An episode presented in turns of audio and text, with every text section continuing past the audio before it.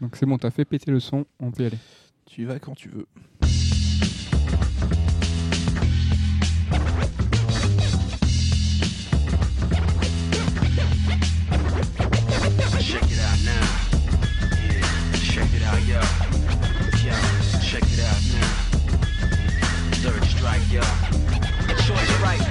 Bonjour à tous et bienvenue dans Third Strike, le podcast petit frère de Third Émission. Vous connaissez le principe, mes amis? C'est euh, le podcast. Attends, je t'ai pas présenté Popo, calme- calme-toi, hein. c'est beaucoup trop chaud. hein. Donc euh, c'est le podcast un petit peu tranquillou, un petit peu. On est assez ponctuel. Aujourd'hui, nous avons des soucis d'internet pour cette semaine nouvelle péripétie. Euh, comme à mon habitude, je suis accompagné de Nicolas Coursier, aka Coucou, Salut. et un invité Invité surprise. bouillant qui, Mystère. qui, qui, qui dit bonjour à, à tout va. Il s'appelle Monsieur Popo. Bonjour. Voilà, c'est man- c'est maintenant qu'il faut le dire. Est-ce que vous allez bien? Est-ce que ça va? Tout va bien? Coucou, pas trop énervé euh, par le web? Bah non, mais comme d'hab, hein, toujours des petites couilles techniques où en plus on n'y connaît rien. Donc euh, On fait ce qu'on peut. ouais. Alors là aujourd'hui le son ça va, ce serait plutôt un petit lag, petit décalage à l'image. Donc on est désolé hein, que si ça couille ou que vous matiez le podcast ou à l'audio ou à l'écrit ou à l'écrit. Bien sûr. Parce qu'on est en live sur Twitch. Si vous n'êtes pas abonné, abonnez-vous. Ça, à la ça chaîne. peut faire plaisir. Il y a le replay sur YouTube. On est sur tous les réseaux. Ça fait plaisir. Et Third Strike, c'est aussi euh, l'émission sans tunnel de news. On commence direct, Direct. j'ai envie de dire, euh, sur le gros morceau qui va s'intéresser à deux, deux jeux, si je dis pas de bêtises. C'est un petit sujet. Et attention, je ne dis pas de quoi ça va parler. Et on va lancer coucou sur un, un jeu édité par Devolver qui s'appelle Ape Out. Qui est, alors tu as, tu as joué sur Switch, qui le dispo aussi sur PC. Ouais. Et en fait, dans lequel tu joues un gorille. Ouais, alors euh, c'est le seul nouveau jeu que j'ai joué depuis le dernier Star Strike. hein, donc euh, je suis toujours sur Sekiro pour euh, ceux que ça intéresse. Donc On peut faire une euh, petite parenthèse, ça, t'aime bien? J'y prends, j'y prends goût et je suis très content parce que j'aime Sekiro et ça fait plaisir. Donc ben, j'ai joué à Hype Out un peu pour me changer les idées entre deux parties de boss qui me laminaient la tête. Euh, donc Hype Out c'est un jeu comme tu l'as dit développé, édité par Devolver et développé par une petite équipe.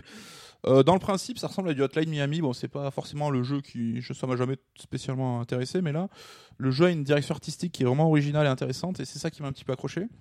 Donc pour la forme en fait on incarne en gorille avec une vue top down donc euh, vue de dessus et tu te balades dans des environnements, euh, donc souvent dans des bureaux, dans des tours, etc. Et c'est en fait t'es un gorille qui doit s'échapper d'un environnement urbain. Et donc bah, tu as deux possibilités, c'est pousser euh, les mecs qui t'assaillent ou en attraper un pour faire un bouclier humain et le pousser aussi. Donc euh, c'est très violent, chaque fois que tu pousses un mec contre le mur, il explose dans une gerbe de sang. Et euh, Donc pour les tuer, il faut vraiment les éclater contre le mur parce que si tu les pousses et par exemple que le mur est beaucoup trop loin, il, en fait il, il se Ouais. passe rien quoi. Ouais, ouais, ouais. Au-delà du côté très violent, il y a un côté euh, très instinctif dans le sens où tu dois réagir au quart de tour à chaque situation. Mais tu as aussi un petit côté stratégique dans le sens où, ben, comme tu l'as dit, tu dois pousser les ennemis bien dans les murs pour qu'ils se fassent éclater. Et tu as tout le côté aussi stratège de prendre un otage pour eux-mêmes. Il peut tirer sur un adversaire et t'en faire un bouclier humain. Et éventuellement le lancer aussi sur la gueule des autres mecs. Euh, donc, euh, comme je disais, ce qui est cool, c'est vraiment le côté direction artistique avec euh, des grands aplats. Enfin, ça a un aspect visuel très très singulier. Et il y a aussi tout un délire sur la musique jazz qui accompagne euh, l'aventure. Et euh, en fait, le délire, c'est un gros, une grosse impro jazz en fait. Où ça commence, on se marre tape, ce générique, c'est un peu comme le début de, de Whiplash. Je sais pas si tu avais vu Popo, ce film qui est génial. Donc tu vois les instruments, les mecs qui tapent sur leur, sur leur batterie, etc. Et chaque mouvement, chaque situation dans le jeu va entraîner euh, un instrument, un- une timbale, etc. Donc à chaque fois que tu vas choper et tuer un ennemi, ça te fait un son. C'est uniquement des percus, hein, donc c'est jazz, Ouais. mais euh, c'est uniquement des, des Et percussions. ça sonne comme des mecs qui seraient en train d'improviser sur du jazz avec un batteur qui, qui suivrait un petit peu le tempo. Et c'est de la musique interactive, donc euh, par exemple quand il se passe rien pendant un temps et que tu te balades et que tu croises aucun ennemi, euh, le tempo descend, il y a plus de percussion et quand tu commences à choper les ennemis, à les éclater contre le mur, là il va y avoir au fur et à mesure de tes mouvements euh, de l'action qui accélère. Ouais, Enfin, donc la il y a ce musique côté accélère. original en fait et ils développent, euh, ils, vont pousser le délire en fait. C'est le jeu est constitué de quatre, quatre grosses, euh, quatre gros niveaux euh, répartis eux-mêmes en plus petits niveaux et chaque niveau est c'est un peu comme si c'était un disque en fait. Donc on choisit, Oh, c'est un album, ils l'écrivent. hein. voilà, c'est un album donc avec la face A, la face B, on entend le bruit du vinyle qui se pose avec euh, le diamant qui vient se poser dessus, etc. Donc le délire sur la musique est vraiment poussé à fond. La fin même, c'est mortel. On a remarqué tout à l'heure qu'à la fin du niveau, euh, on, entendait la, la fin du vinyle et le personnage qui s'allumait une cigarette. Il y a vraiment toute une ambiance sonore qui est, qui est super super poussée. Et jouez-y au casque, c'est vraiment super prenant. Ouais. Et donc, euh, bah, c'est un jeu qui est pas très long parce qu'on peut le plier en deux heures, donc je sais que ça peut gêner certaines personnes pour un titre à 15 euros. C'est mais bon, l'expérience est quand même cool. Euh, Il y a tout ce côté où vraiment le délire, c'est de faire ressentir un peu la, méfiance et euh, le côté instinctif de l'animal en fait, où t'es assailli par les ennemis, où t'as Parfois, tu vas te retrouver dans le noir, donc avec juste les sources lumineuses qui vont, être euh, signalées. Et donc, tu as tout ce côté pour, euh, pour faire un peu ressentir euh, la, peur que peut avoir l'animal, en fait, pris au piège entouré d'humains. Et il y a quand même la difficulté, bon, qui est pas insurmontable, mais qui va grimper petit à petit. Donc, on va avoir des niveaux de moins en moins linéaires, avec par exemple des cul-de-sac. Donc, on va devoir peut-être plus essayer de, voir comment on peut se faufiler. On a des ennemis aussi qui vont être de plus en plus compliqués. Donc, on va voir ceux qui ont par exemple un gilet pare-balles ou on va avoir des snipers. J'en dévoile pas trop hein, parce que c'est un jeu qui fait deux heures, donc je vais pas non plus tout vous raconter. Mais en tout cas, si euh, allez jeter un œil à une vidéo du jeu si vous connaissez pas, et si la DA ou la musique ça vous tape dans l'œil, ben, n'hésitez pas à vous le procurer, ça peut être cool. C'est un bon trip de deux heures. Alors après, le jeu euh, propose, euh, enfin, c'est une proposition assez simple, donc euh, vous attendez pas à quelque chose de compliqué ou qui évolue trop, mais voilà, pour un jeu de deux heures, ça peut vraiment être sympa. C'est un titre, moi je trouve, qui est vachement plus, euh, tu vois, euh, impulsif sur les réflexes et sur le- la façon dont tu as de jouer à l'instinct que Hotline Miami, par exemple, ou dans les niveaux assez élevés de Hotline Miami, si tu calcules pas où tu vas, si tu te dis pas derrière cette porte, je vais le tuer lui au fusil à pompe, je vais me Ouais. courir et tuer. Là, c'était peut-être plus de droit à l'erreur, plus de droit. Là, t'as Après, au vraiment, bout de trois fois, quand même, tu te fais tirer dessus trois fois, t'es mort, donc c'est quand même un petit peu exigeant. Mais, euh, mais un petit peu moins que Hotline Miami Ouais, ou euh, ce genre de c'est jeu. Peut-être un peu plus accessible.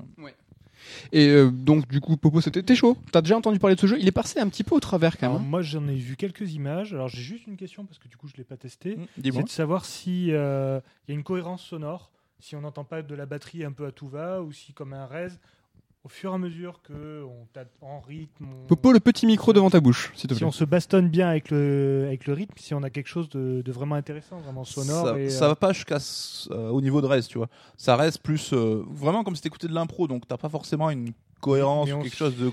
on sent qu'on participe à la musique. Ah oui. Ah oui, carrément, Oui. parce que chaque mouvement de ta part, enfin, t'as que deux actions, donc chaque mouvement va, euh, genre, tu vas avoir une timbale, une batterie. Et un- par exemple, t'as une montée en puissance ou par- ou t'as une situation qui est où t'es vraiment paniqué, où il va y avoir plusieurs ennemis que tu vas tuer en même temps. Là, tu vas vraiment avoir une enfin, par exemple de la, de la grosse caisse ou tout ça, et vraiment ça va se multiplier et tu vas avoir beaucoup de sons euh, assez assourdissants parce que t'as beaucoup d'ennemis autour de toi et tu viens de tous les tuer d'un coup.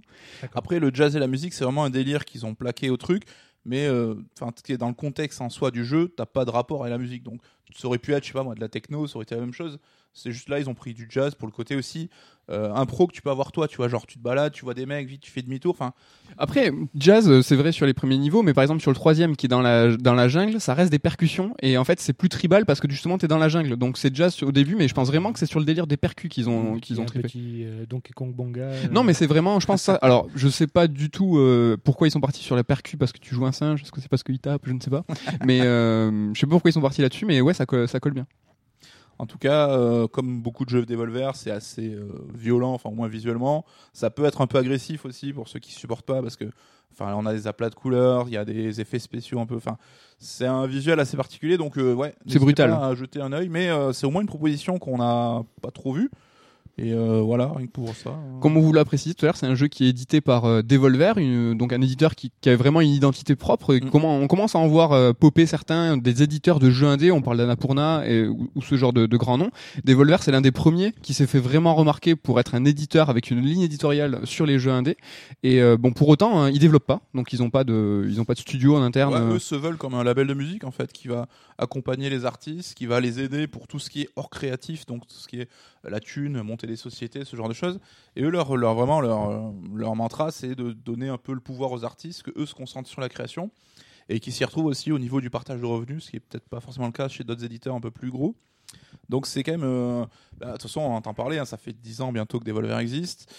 Euh, c'est devenu un sort de label de qualité aujourd'hui. euh, les jeux indés se bousculent au portillon pour être labellisés Devolver aussi. Et ce qui est chouette, c'est qu'ils se font reconnaître, enfin les jeux Devolver se font reconnaître par leur direction artistique, mais aussi par leur gameplay. Et je crois que ça, ça leur tient assez à cœur, c'est qu'on veut pas les associer uniquement à, tiens, un jeu avec une DA un petit peu arty, ah c'est du Devolver. Non, eux ce qui leur intéresse, je crois que c'est le gameplay quand même. Ouais, parce que c'est vrai que Hotline Miami, c'est pas le premier jeu qu'ils ont édité, mais c'est celui qui, a- qui les a vraiment mis sur un peu le- sous la lumière. Et on a vite fait de dire, ok, euh, jeu arty, jeu ADA particulier, etc. Mais eux, enfin, quand on les écoute, hein, ils insistent vraiment sur le côté, non, non, nous c'est le gameplay avant tout. Euh, la DA, le pixel, etc. Ben, ça vient dans un second temps. Et si le jeu a une identité visuelle, ben, c'est tant mieux. Après, c'est un éditeur de jeux indé, ils en sont souvent associés à ce rétro gaming, enfin à ce, pixel Ouais. art ou ce genre Mais de choses euh, après, ouais, ils ont vraiment euh, à cœur de proposer quand même, à la base, quand même un gameplay euh, intéressant. Et, euh, Et il est sur Switch. Il est sur PC et Switch, donc pas sur bien. PS4, Xbox, ce qui est un petit peu étonnant. Après, c'est évidemment euh, PC parce que c'est un peu le refuge naturel des jeux indés et la Switch est devenue le nouvel un petit peu Eldorado. Donc, je pense qu'il y a quand même une stratégie là-dessus. Ça m'étonnerait pas que le jeu sorte sur les autres consoles d'ici quelques semaines, mois. Donc, ça coûte 15 balles en tout cas. Donc, je vous l'ai dit, deux heures de jeu. À voir si ça vous gêne ou pas. hein. Moi, vous savez, j'aime bien les jeux courts, donc euh, c'était parfait. C'était plaisir. en tout cas, j'ai l'impression que tu t'y connais bien en, en Devolver, euh, je trouve ça étrange. Parce que j'ai- je, je- je lis des choses sur le, su- des choses sur le sujet. en Hmm. On en reparlera bientôt. Intéressant. Popo? Popo, Oui. monsieur Popo. Oui, oui, oui. Vandade, Que dois-je faire? De ton prénom. Tout à fait. Euh, le principe du Sur Strike, c'est euh, à quoi tu joues? Euh, Qu'est-ce que qu'est-ce qui se passe dans la je manette? joue actuellement? Alors, Ouais. je suis plutôt frappé du, du syndrome du jeune papa qui n'a pas trop le temps de jouer à des jeux très très longs. Et donc, du coup, je suis un peu en décalé. J'ai pas encore terminé Red Dead 2. Euh, faudrait que je m'y remette. Je fais des pauses, je reviens, j'y retourne. T'arrives à revenir sur Red Dead alors Ouais. que. Fais gaffe, c'était une capacité de coucou que j'admire beaucoup, c'est de faire des jeux. Il a fait The Witcher 3 Faire en des un- jeux longs en sur un an. euh, du long terme. Assassin's Creed, t'es dessus là Ouais, ouais, je suis à mon septième mois, je pense, sur Assassin en toile de fond. Ouais, Moi, je suis incapable de. Si je lâche un jeu, ne serait-ce que quelques jours, je peux pas y revenir. Et donc, toi, c'est ton cas. T'arrives à. Oui, oui, ben, en fait, le, le problème, c'est que je fais souvent des. Surtout sur les jeux à monde ouvert, je fais des grosses conneries, quoi.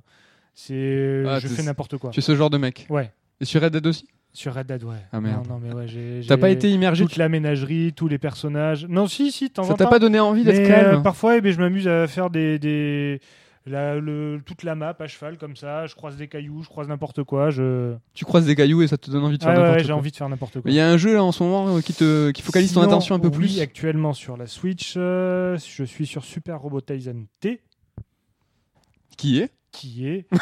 Qui est Enfin, nous, on te connaît parce que les, les Robotaison, j'ai l'impression que ça fait 20 ans que tu c'est joues un- tout le temps à C'est ça. un Pour- espèce de tactical C'est un RPG tactical. euh, avec des super robots issus des grands animés. euh, Donc c'est le grand rassemblement, c'est le Avenger Endgame des robots. Oui, Le voilà. Smash Bros du Tactical. C'est un peu ça. Non, p- non peut-être pas le Smash Bros, mais plutôt l'Avengers. Ouais. Voilà parce que c'est bien. Oh, oh, Oh là là là Ça là. commence à balancer. Et non, du non, mais c'est ça, tout à fait. Et euh, à chaque épisode, on a des séries spécifiques qu'on peut retrouver. Euh, c'est dans là, celui-là, on a Cowboy Bebop par exemple. on a. Cowboy Bebop, on a, euh, on a Captain Harlock, on a Albator, donc. Ouais. On a le retour d'une série qui est Gao Gaigar, qui est pas très connue en France, mais qui est très connue aussi bien aux États-Unis qu'au Japon. Euh, on retrouve, voilà, ils ont introduit de plus en plus tout ce qui est euh, gros vaisseau, parce que ben, forcément, euh, il n'y a pas trop de méca dans Cowboy Bebop, mais ça reste très intéressant. Euh, les animations et les super attaques, on va dire que c'est le nerf de la guerre dans ce genre de jeu.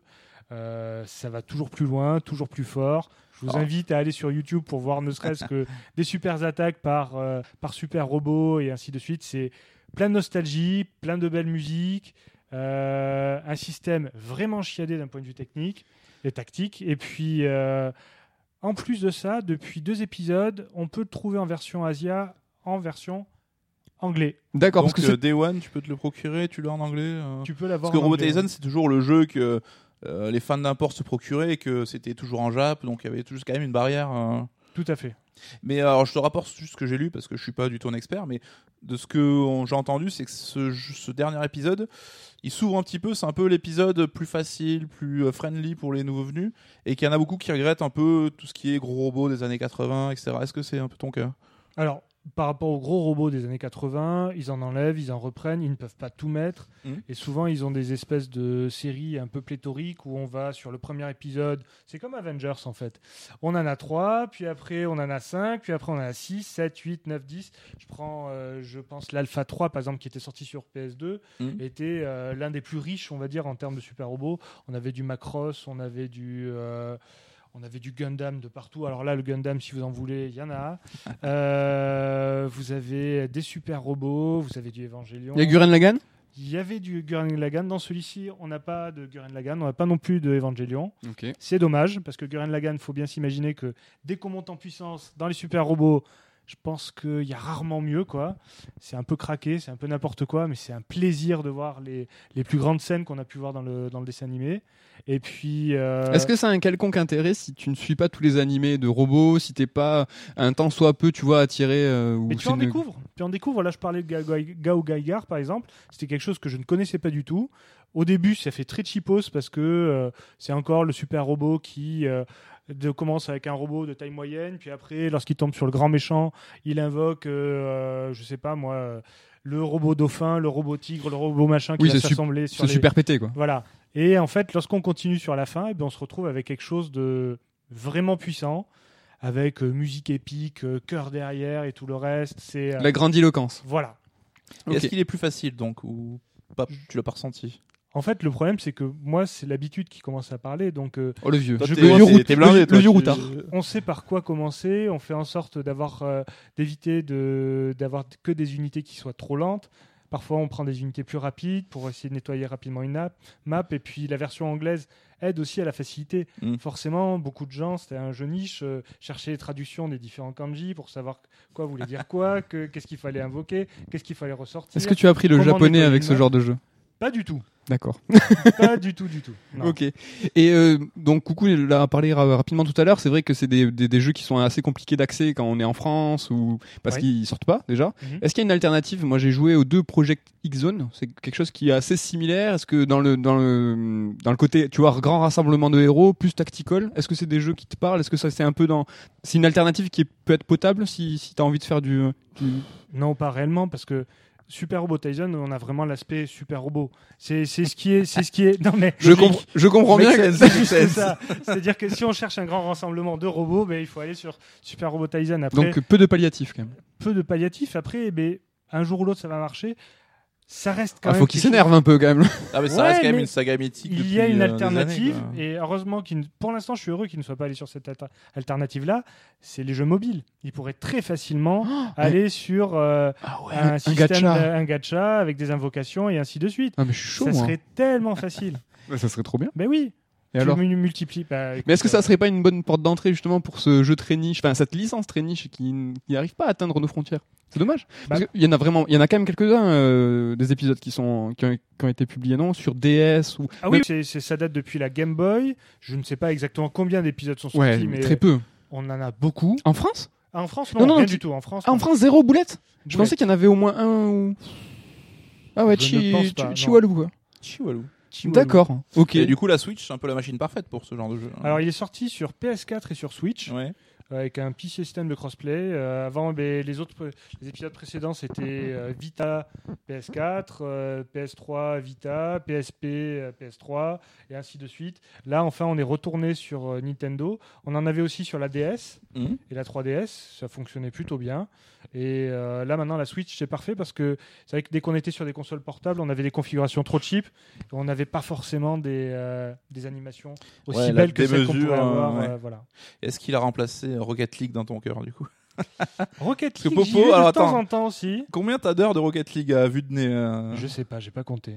mais des Faudrait que je centaines, vois parce qu'il y a des compteurs sur les pneus qui me, qui me dit combien d'heures j'ai passé dessus. Des centaines Mais, d'heures. euh, oui, beaucoup. Mais toi t'es un joueur de Rocket League sur console, t'as pas pété un câble parce qu'il a rejoint Epic. Tu t'en fiches, Non, toi. non. Après, ben, de toute façon, on en parlera, je pense, sur, sur, sur, sur d'autres sujets. Sur un mais- projet Sur Strike. Rendez-vous, messieurs. Ouais, ouais, mais je pense que de toute façon, les jeux multi ont vocation à aller vers euh, des grosses plateformes et après, de plus en plus d'acheter, mettre des, des microtransactions, des petites choses comme ça. C'est plutôt ça qui me déçoit, c'est-à-dire que on va aller acheter euh, le petit skin de la voiture NBA, euh, la, ski, la, la voiture Renault, la voiture bidule et machin. Rien ne Bon, t'oblige. c'est pas, oui, non, rien ne t'oblige, mais forcément, eh ben, ils jouent un peu là-dessus aussi. Mais quoi. t'as envie Non. Non, Jamais. non, du tout. Sur les bagnoles, non. Non Mais non. T'as jamais rien acheté? T'as même pas les voitures Mario et Luigi sur Switch? Mais tu joues en classé toi. Mais je crois que les voitures Mario et Luigi étaient de base. Hein, Ah sur oui Switch, oui. Si je me trompe pas. T'es deg. De Nintendo, ils sont généreux. ça. Ouais, c'est ça. non, je l'ai sur la comme ça que ça PS4, je l'ai sur la Switch. Et puis, euh, non, j'y joue de temps en temps. J'ai vu- de temps en temps. J'ai vu une petite question tout à l'heure. Est-ce qu'il y a un Megazord? Je crois que. Même pas. Megazord, c'est le Power Même Rangers, c'est le pas. robot des Power Rangers, non Non, non, non. C'est- On n'a c'est- pas les Power Rangers. Il y a pas les Power Rangers. Je suis Y a deg. pas un Mais Mecha, Mecha Godzilla peut-être. Ah, mais je crois que c'est Archeon qui a On, posé la question. on est plutôt sur des licences euh, japonaises. Ouais. Il y a des questions, je vois Goldorak. Alors euh, notre retour est assez loin, donc on a, vous avez l'impression qu'on regarde la caméra, mais pas du tout. On plisse les yeux pour essayer de voir le. Non, il n'y a pas de question, si, j'arrive pas à voir d'ici. Non, on demande s'il y a Goldorak, mais dans les vieilles Alors versions. dans celui-ci, hein, dans le T, il n'y a pas Goldorak. Dans d'autres versions, c'est leur spécificité, c'est-à-dire que ils en enlèvent, ils en remettent. Parfois, eh bien, on se retrouve avec euh, des licences complètement inconnues. Parfois, on a presque que du Gundam.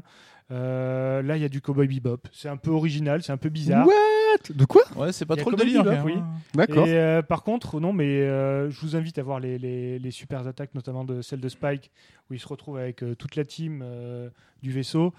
Voilà, ils reprennent presque le générique, quoi. Bon, fan de Japon, fan de robots, le, le conseil avisé de Popo. Et là, on va traverser euh, l'océan. En tout cas, allez voir les vidéos. On va sortir du Japon et on va aller aux États-Unis. Ah. On va parler de, de monde ouvert et de biker. Ah. Car euh, sachez que je ne porte pas un bandana tous les jours. C'est faux. Euh, oui. Parce que je suis alors le cosplay biker hein, Days Gone, je sais pas si vous avez reconnu hein, sur le chat. Ça fait ça fait plaisir. On va parler d'un nouvel exclu donc euh, Sony euh, qui s'appelle Days Gone, je viens de le dire et que le nouveau monde ouvert avec des zombies, je sais pas si euh, Popo ça t'a chauffé, t'en as entendu parler. J'en ai entendu parler. Euh, J'ai pas eu l'occasion pour l'instant d'y jouer. Ouais, moi je suis intéressé d'avoir votre ressenti un petit peu de loin. Est-ce que ça vous a chauffé euh, quand vous avez vu les premiers trailers? Parce qu'il faut savoir que c'est un jeu qui a été annoncé il y a quelques temps, qui a été repoussé, retardé. Donc c'est un jeu qui est développé par Sony Band, donc un, un studio qui est dans l'Oregon. C'est pour ça que le jeu se passe aussi dans l'Oregon. Ah, c'est aussi con que ça en fait. C'est aussi con que ça. Après, bon, il, Je eux- me disais pourquoi l'Oregon, le- les conifères, tout ça. le- non, mais le, il le justifie un petit peu en disant que c'est un état en fait où euh, il y a beaucoup de de météo différentes, tu vois. Ouais. Ça passe de la neige. euh, tu vois, tu te dis ouais comme si t'es allé. Oui, c'est vrai. Oui, tout à fait, l'Oregon, par. Il y a des- du temps un petit peu sec. Bon, c'est ce qu'ils disent, hein, je fais que répéter, j'en sais rien du tout. Et donc, c'est un titre qui a été euh, repoussé euh, maintes fois, des difficultés très compliquées. Et pourtant, lors de son annonce, il avait fait grand bruit parce que ça avait grave saucé. euh, Donc, un monde ouvert avec des hordes de zombies, donc des centaines de zombies qui, qui te ruent dessus. Et à l'époque, moi, je sais que j'avais bloqué. Je m'étais dit, putain, c'est un, un spin-off de Last of Us. J'avais trouvé dans les premiers, euh, dans les premières images. Et puis ça a été long, ça a été long, le, la hype est redescendue et pour beaucoup, euh, on, a été à pu l'attendre. Et est-ce que ça a été votre cas, vous aussi euh, Vous avez été désaucé, comme on dit? Bah, j'ai l'impression qu'on a tous eu un peu le même parcours avec Days Gone, quoi, avec une première annonce, comme tu l'as dit, intrigante à défaut. Enfin, moi déjà à l'époque, ça m'a pas spécialement fait rêver. Et puis le jeu, c'est vrai qu'il a traîné. On sentait qu'il y avait des problèmes techniques pour tout ce qui était ben, justement la gestion de la horde de zombies et aussi pour ce qui était l'affichage du monde ouvert en tant que tel, parce que Sony Band, c'est une équipe qui est beaucoup plus euh, réduite que les équipes d'Ubi sur Assassin ou Red Dead, euh, Rockstar sur Red Dead. Donc, je pense qu'ils en ont vraiment chié. C'est pour ça que ça. On parle d'une centaine de personnes, donc pour rappel, c'est euh, des, des- c'est un studio qui s'est occupé de portage, du Résistance par exemple sur sur PSP, ils sont occupés du Uncharted sur PS Vita, qui était très bien. qui était vite. Et ils ont fait surtout les Siphon Filter à l'époque. de toute euh, la série. une série de cœurs pour moi. Et ils se... ouais, c'était un peu leur saga avec Gabriel, rappelez-vous. Ouais. C'était très Gabe, cool. euh, Gabe Logan. C'est marrant, ils ont un peu les- le, le- le parcours inverse de, de ces studios en fait qui normalement au début font des travaux de commande, de portage pour faire la main, pour se faire un nom, et après ils vont développer leur IP. Eux, ils ont commencé avec Siphon Filter, ils ont fait vraiment, ils en ont fait une chier, ils en ont fait 6 ou 7 parce qu'il y a eu tous les, les, spin-offs, les, les portages et autres euh, conneries. Euh, et après ils sont partis sur les euh, sur les sur les portages. C'est Ouais. c'est bizarre hein, d'avoir fait comme ça un petit peu Ouais, le mais chemin là c'était inverse. un peu leur chance, tu vois, comme on avait eu euh, Ready at Down qui avait bossé sur beaucoup de portages, de conversions, machin, de Bah, sur les sur les Daxter. et qui a eu droit à sa chance avec euh, The Order. Donc euh, là, c'est un peu aussi, vas-y, montrez-nous, vous savez faire du triple A, et euh, si ça marche, on voudra donner peut-être plus de moyens pour devenir le nouveau Naughty Dog, enfin, avec des guillemets. hein, Et c'est le même euh, profil de, de, de studio first party. Donc euh, Sony l'a racheté en 2000, je crois. Ouais, et et ça un nous dit Bend, c'est la ville de l'Oregon dans laquelle le studio serait euh, situé. Donc euh, merci pour l'info. très bonne trivia, je ne savais Voilà. pas du tout. Et euh, ouais, donc bah, j'ai jamais été trop trop excité par ce jeu. Après, c'est vrai que pour lui, le pauvre, enfin, il a ce côté un peu pot pourri. Enfin, le gang de bikers inspiré de Sons of Anarchy, enfin la série elle est finie depuis 4 ans déjà. Euh, les zombies de partout, ben, on en a déjà bouffé. Euh, Oui, le mais- monde ouvert, on commence à en avoir aussi un peu euh, ras le bandana. Aura la casquette, peut-être, mais est-ce que d'un point de vue, tu vois, assez objectif, d'avoir cette proposition d'un monde ouvert où t'as une moto avec des zombies qui te pourchassent, c'est quand même assez original. Dans, tu vois, vraiment, factuellement. Ouais, ben il a quand même ses petites originalités, hein, comme tu l'as dit, la moto, euh, la horde de zombies, on- je pense qu'on en parlera peut-être un peu plus tard. Ouais. Et euh, bah, aussi tout le côté, ben, alors là c'est toi qui vas me le dire parce que j'ai à peine, à peine, à peine touché. Donc euh, est-ce que le côté biker machin dans l'écriture, est-ce que ça joue un rôle, est-ce que ça a du sens, est-ce que ça apporte quelque chose? Alors le côté biker en lui-même, le perso qui s'appelle Deacon est ultra cliché. Les personnages sont malheureusement tous assez clichés. Euh, c'est la force du titre n'est clairement pas dans l'écriture, ni du scénario, ni des personnages. Vraiment, il, elle est à chercher ailleurs, plutôt justement dans cette proposition euh, de monde ouvert et finalement cette offre qui est assez, euh, je pense, singulière. C'est que euh, on a un, un monde avec une moto et un danger qui est permanent. Moi, s'il y a quelque chose qui m'a assez convaincu sur ce titre, c'est ce danger qui est continuel. C'est-à-dire que tu as les zombies qui se baladent. Donc c'est pas des zombies, hein, ils les appellent jamais les zombies. hein. Oui, enfin, tout le monde a Tout le- tout monde- trouver son synonyme de zombie. euh, Tout le monde a compris. Les clickers, les claqueurs, les cluckers. Les clickers.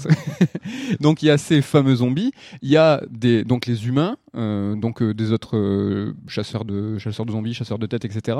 Il y a aussi donc des fanatiques qui sont euh, adorateurs des zombies, qui pensent que eux c'est le, stade supérieur de l'humanité et qui en fait le- les adultes. Et eux c'est des gros tarés, mais qui malheureusement sont un petit peu clichés aussi parce que tu vois ils sont scarifiés, ils sont tarés, euh, ils veulent te faire euh, ils veulent te faire très mal, ils veulent te faire euh, des petites tortures et tout. Donc ça, c'est intéressant dans le postulat et malheureusement dans la, dans la pratique, c'est assez convenu aussi. Ça, c'est un petit peu dommage. Et la dernière menace, donc qui est, qui est aussi représentée par les zombies, c'est la horde. Et tout ça mis ensemble, en fait, fait que tu as vraiment une situation oppressante de danger continuel. Et ça, c'est vraiment ça qui m'a fait kiffer, Mm. c'est que t'es jamais tranquille. Un des, c'est un des rares jeux, moi personnellement, où donc dans le titre il y a un, un cycle jour-nuit, et dans la nuit évidemment euh, est beaucoup plus dangereuse que, le- que la journée, où par exemple les hordes sont beaucoup plus actives, les zombies sont beaucoup plus mm, véhéments, et ils vont vraiment te choper, alors que la journée euh, les hordes dorment la plupart du temps, c'est pas tout le temps le cas.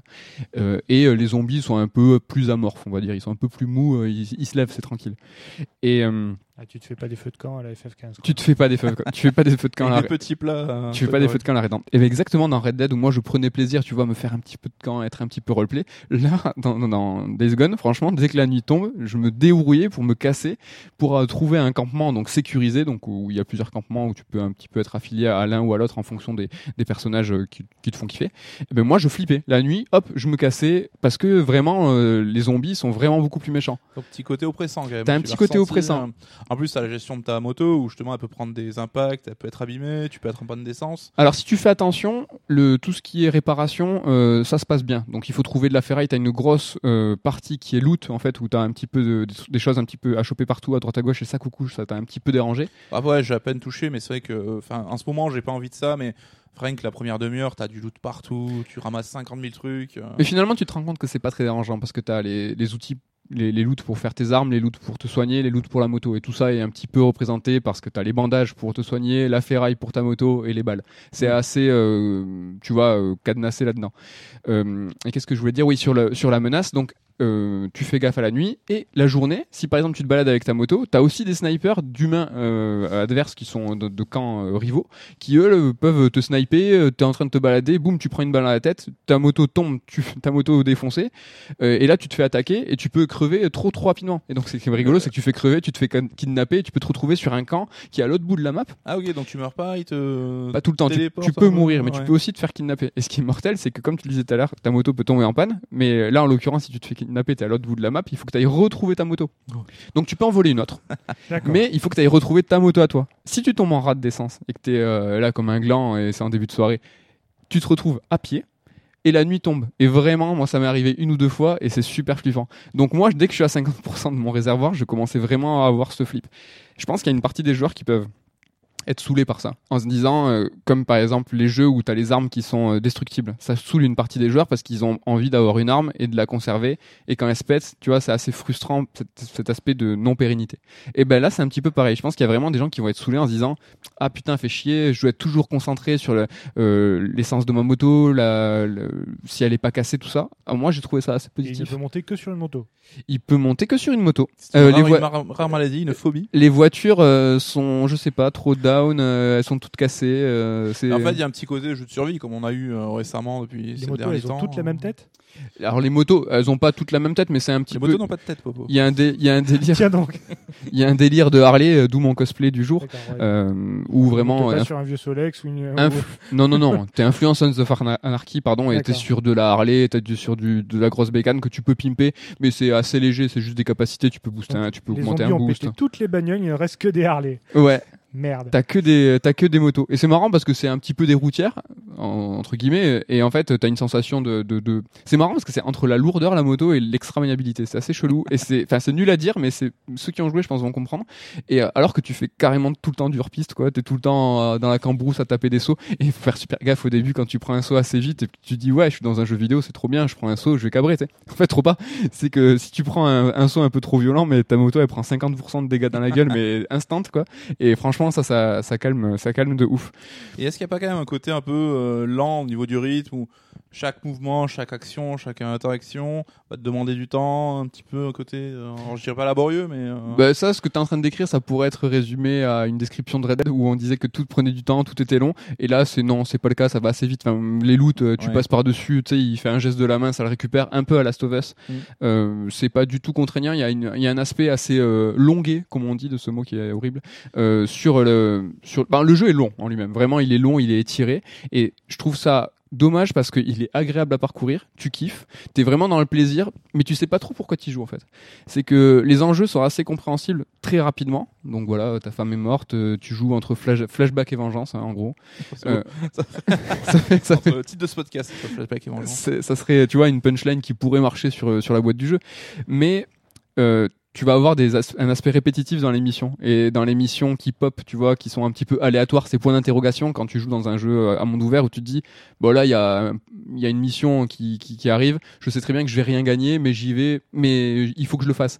Parce que je suis un petit peu complétiste ou autre. Eh ben, Ouais, un peu boulot quoi. dans The Witcher ou dans, dans Red Dead, t'as vraiment une, une qualité extrême là-dedans où tu vas trouver en fait ces missions vont nourrir le monde ouvert. Et ben là, c'est pas le cas en fait. Toutes les missions ne nourrissent pas ce monde et ce qui est triste, c'est que les, missions principales ne nourrissent pas ce monde. Et c'est assez dommageable. Ouais. Et ça, c'est vraiment moi ce qui m'a, c'est ce que j'ai trouvé de plus dommage. Et est-ce que c'est pas typiquement le genre de jeu où on se dit putain le 2 va être trop bien? C'est genre un peu là ils ont posé le squelette, ils en ont chié techniquement et le deuxième ça va être plus on va l'étoffer, on va construire autour un peu c'est comme il y avait eu entre Assassin 1 Assassin 2, Ouais, ouais. Uncharted 1 Uncharted 2. Ouais, ouais, c'est carré, c'est carrément ça parce que là ils sont dans une position assez compliquée où en fait ils ont euh, la charge d'être le jeu en ce moment exclusif Sony. Ouais, Qui et est- vu ce qui sont passés avant, euh, c'est une lourde charge. Et vu ce qui va arriver après, c'est une lourde charge. Donc aujourd'hui, quand t'es first party et que t'as une exclue PS4, euh, même si tout le monde a les yeux rivés sur la PS5, c'est encore quelque chose de vraiment très très très important.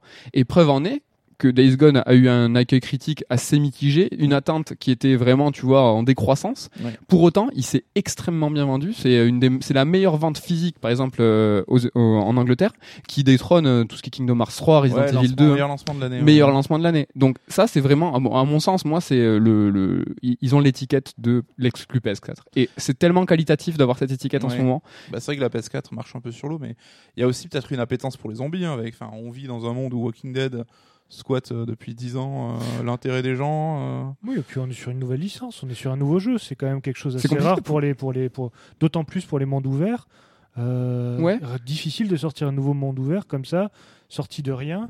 Euh, je crois que les premières euh, annonces c'était quoi 2016 Ça date. hein. C'était c'était 2016. Ouais.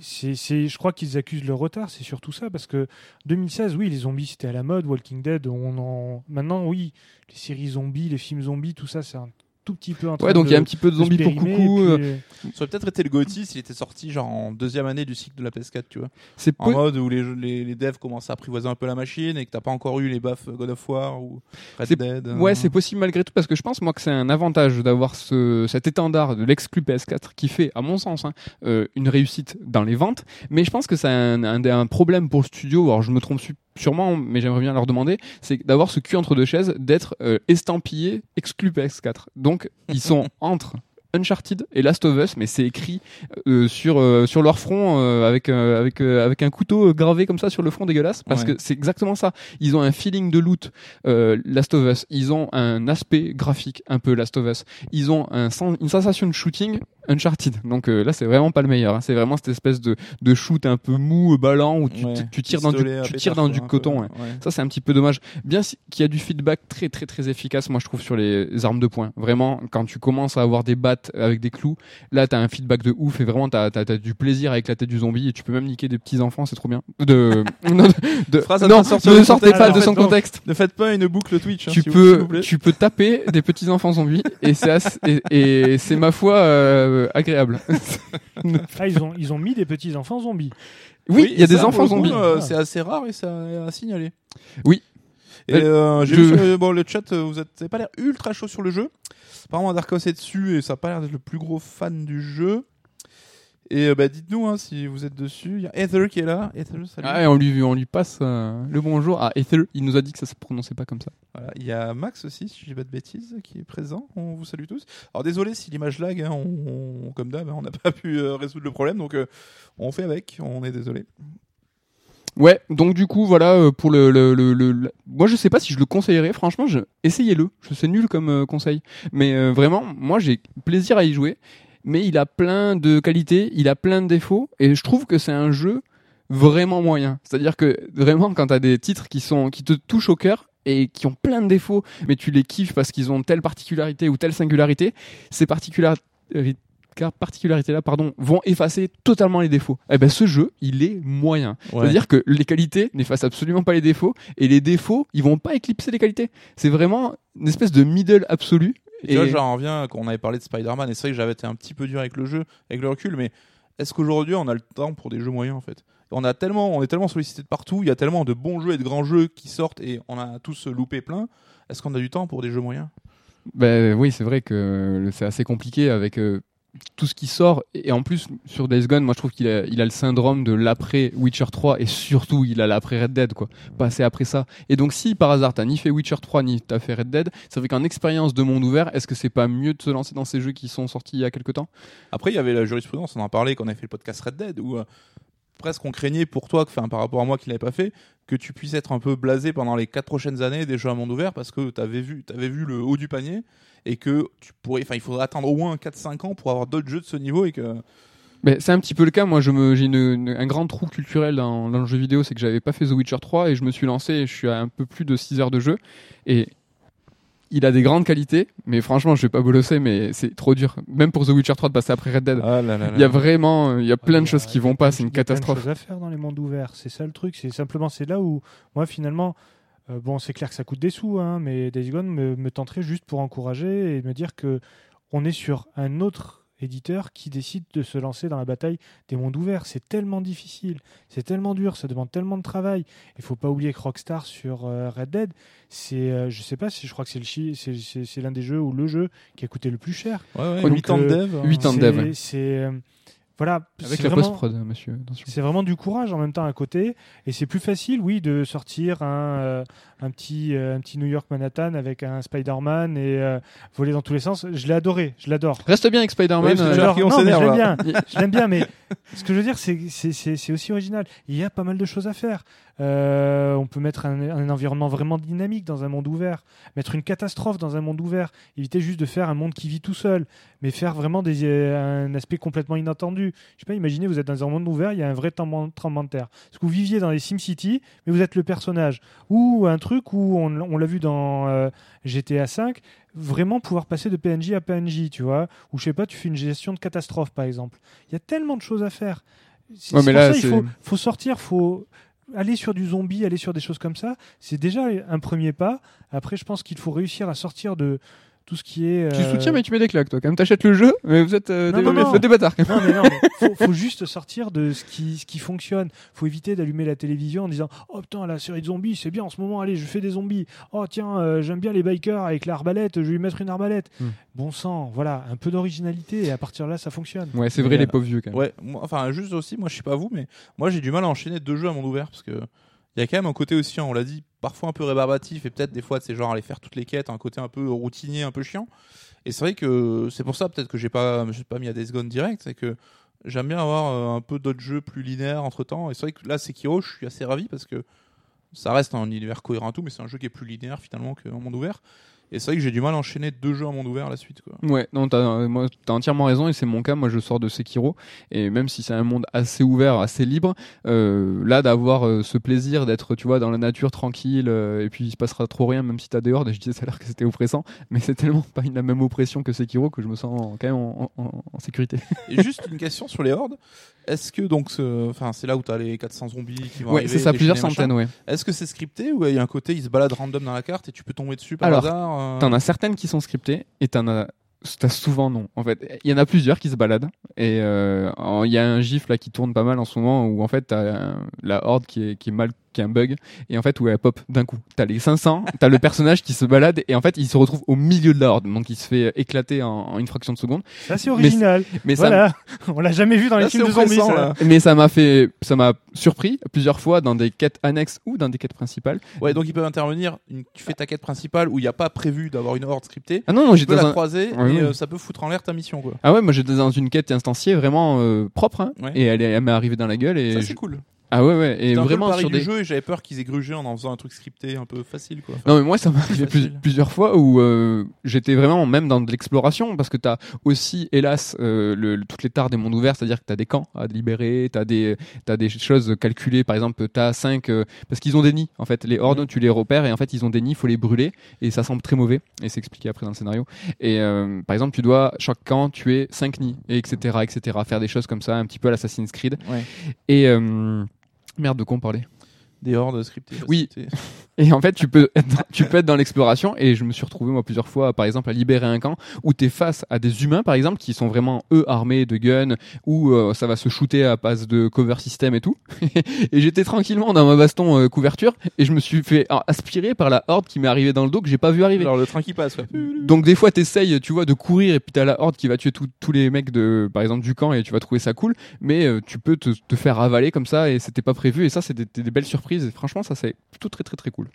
Et au final, du coup, tu conseilles, tu conseilles pas, euh, sous réserve? Bah, c'est chaud. Franchement, c'est chaud. Comme tu disais tout à l'heure, on, est, on a quand même pas mal de très très très bons titres en ce moment. Euh, donc c'est compliqué euh, parce que c'est vraiment un jeu moyen, mais c'est quand même un jeu avec un petit peu de particularité. De, de... Pff, non, franchement, c'est chaud. Essayez-le. En tout Ouais, cas, t'as si- quand même accroché un petit peu quand même. Enfin, tu joues pas contre un forcé. Non, non, hein. je joue absolument pas contraint et forcé. Si vous avez ne serait-ce qu'un poil d'appétence pour, euh, tu vois, le zombie ou le monde ouvert ou euh, avoir ce kiff de vous balader en moto, ben prenez-le. Franchement, essayez, ça peut vraiment valoir le coup. Les environnements sont variés ou pas? Ouais, alors les environnements sont variés, surtout la Est-ce que mé- t'as de la ville? L'Oregon, du, euh, Alors non, de la ville, pas trop, c'est un peu la cambrousse. Ah, Mais c'est, pas euh, un truc au milieu des gratte-ciel ou euh, Ah non, je non, sais non. pas, les, poncifs type du film de bourgade, zombies, euh, Le, la fête foraine, le euh, l'Oregon. L'Oregon, mon ami. Non, non, tu as, t'as des, des stands de, de, de- des diners, des, des trucs de donuts géants, t'as des. Non, non, c'est c'est c'est la campagne. hein. Et mais ce qui est intéressant, c'est que tu as vraiment plusieurs climats différents. Tu vas une des premières missions au début, c'est de se stuffer pour partir dans le nord parce que tu veux tu veux voir du, du nouvel air et et t'en as marre. Et puis tu vas voir les montagnes et tu vas voir la neige. C'est vraiment très cool. D'accord. Très bien. Voilà. Et Normalement, on passe à une nouvelle rubrique, mais petite nouveauté aujourd'hui parce qu'il y a Popo, on va rester dans le cœur de l'émission avec un sujet. Oh. Quel est-il? Il y a des indices derrière moi avec des posters mis comme ça, un peu comme euh, des costumes, où il y a Mortal Kombat derrière. Et ça va être l'occasion de vous présenter un petit peu plus cet invité, Popo, qui s'appelle Vandad hein, aussi. Euh, pourquoi pourquoi t'es là déjà Alors ça fait, ça fait plaisir, c'est parce que t'es un pote, et t'es un pote de longue date. Un pote, euh, donc euh, on va parler en, en dizaines d'années, on parle de console syndrome, on parle du magazine, Tout à fait. et on s'est rencontrés euh, ben, justement à l'époque où on faisait un, un magazine sur Toulouse qui s'appelait Console Syndrome, et tu nous as aidé à, à le rédiger, et tu faisais partie de l'équipe. Tout à fait. Et ensuite, on était parti sur le site internet aussi pendant une période. Et puis après, ben, nos chemins se sont séparés. Tout, Malheureusement. Oui, t'es parti en Corse, puis à Paris, Voilà. tu as vogué. Et euh, bon, bah, à l'occasion de, de ta venue à Toulouse, on s'est dit, Popo, invité de l'émission, console syndrome back, comme on dit. La Et, nostalgie, euh, la belle époque. La nostalgie, la belle époque. Et en fait, l'une de tes, euh, de, de tes triggers, en fait, de, de tes kinks, comme on dit, c'est la baston. Et donc, Oui. en fait, l'idée, là, c'est de faire un petit sujet euh, baston, euh, un petit peu euh, sympa et léger, un petit peu actu, parce que on a toujours un petit T'as cette impression de dire où en est la baston, le retour de la baston, mais en fait la baston a l'air d'aller plutôt pas mal. Les, les, les titres se multiplient. On a du DOA, on a du euh, Mortal Kombat 11 qui vient de sortir. Il n'y a pas Tekken, hein. big up à Steffi. Moi j'étais persuadé qu'il y a un Tekken qui était sorti il y, a, il y a quelques mois, mais pas du tout. C'est Tekken 7 le dernier. Mais qui fonctionne toujours très bien en tournoi. hein. Là, il n'y a pas de souci. hein. Ouais. Tekken 7, euh, On a aussi, euh, on, en parlera peut-être tout à l'heure dans une petite parenthèse, euh, des brawlers, des Jump Force, qui, des Smash Bros, je sais pas si on va en parler. Mais non, vraiment Smash Bros, on fait une parenthèse parce qu'on en parlera un petit peu plus tard. Euh, donc ça a l'air d'aller bien. Toi, Popo, fan de baston, à quoi tu games en ce moment? Alors. euh, Toi, c'est l'école de 2 DBZ. DBZ. encore. Fighter Z qui euh, fonctionne toujours très bien. Alors j'ai quand même quelques critiques, pas sur le système de jeu, mais sur, euh, je vais même pas parler des DLC, mais euh, on va dire la, fort du succès qu'a ce jeu, il mériterait vraiment une vraie refonte, un vrai 2.0 avec un nouveau menu, euh, un système qui sortirait de ces espèces de hubs un peu dégueulasses où il faut rencontrer des joueurs.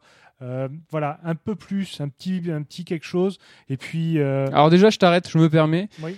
C'est quoi cette mode euh, des menus en forme de hub? C'est insupportable. Jump Force représente, alors c'est un jeu de nul, hein, euh, Jump Force, mais franchement c'est imbitable. Ça contribue au fait à sa nullité à ce jeu. C'est insupportable. C'est quoi ces menus?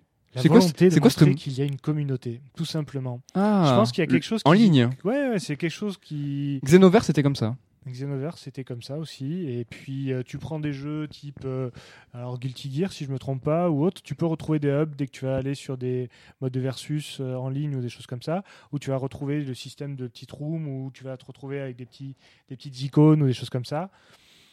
Je pense que c'est simplement d'éviter de se sentir seul, de voir la tête de l'autre, de personnaliser. C'est C'est des petites features qu'ils sont en train de rajouter parce que ben, ça permet aussi de rajouter euh, des petites choses payantes. Ok.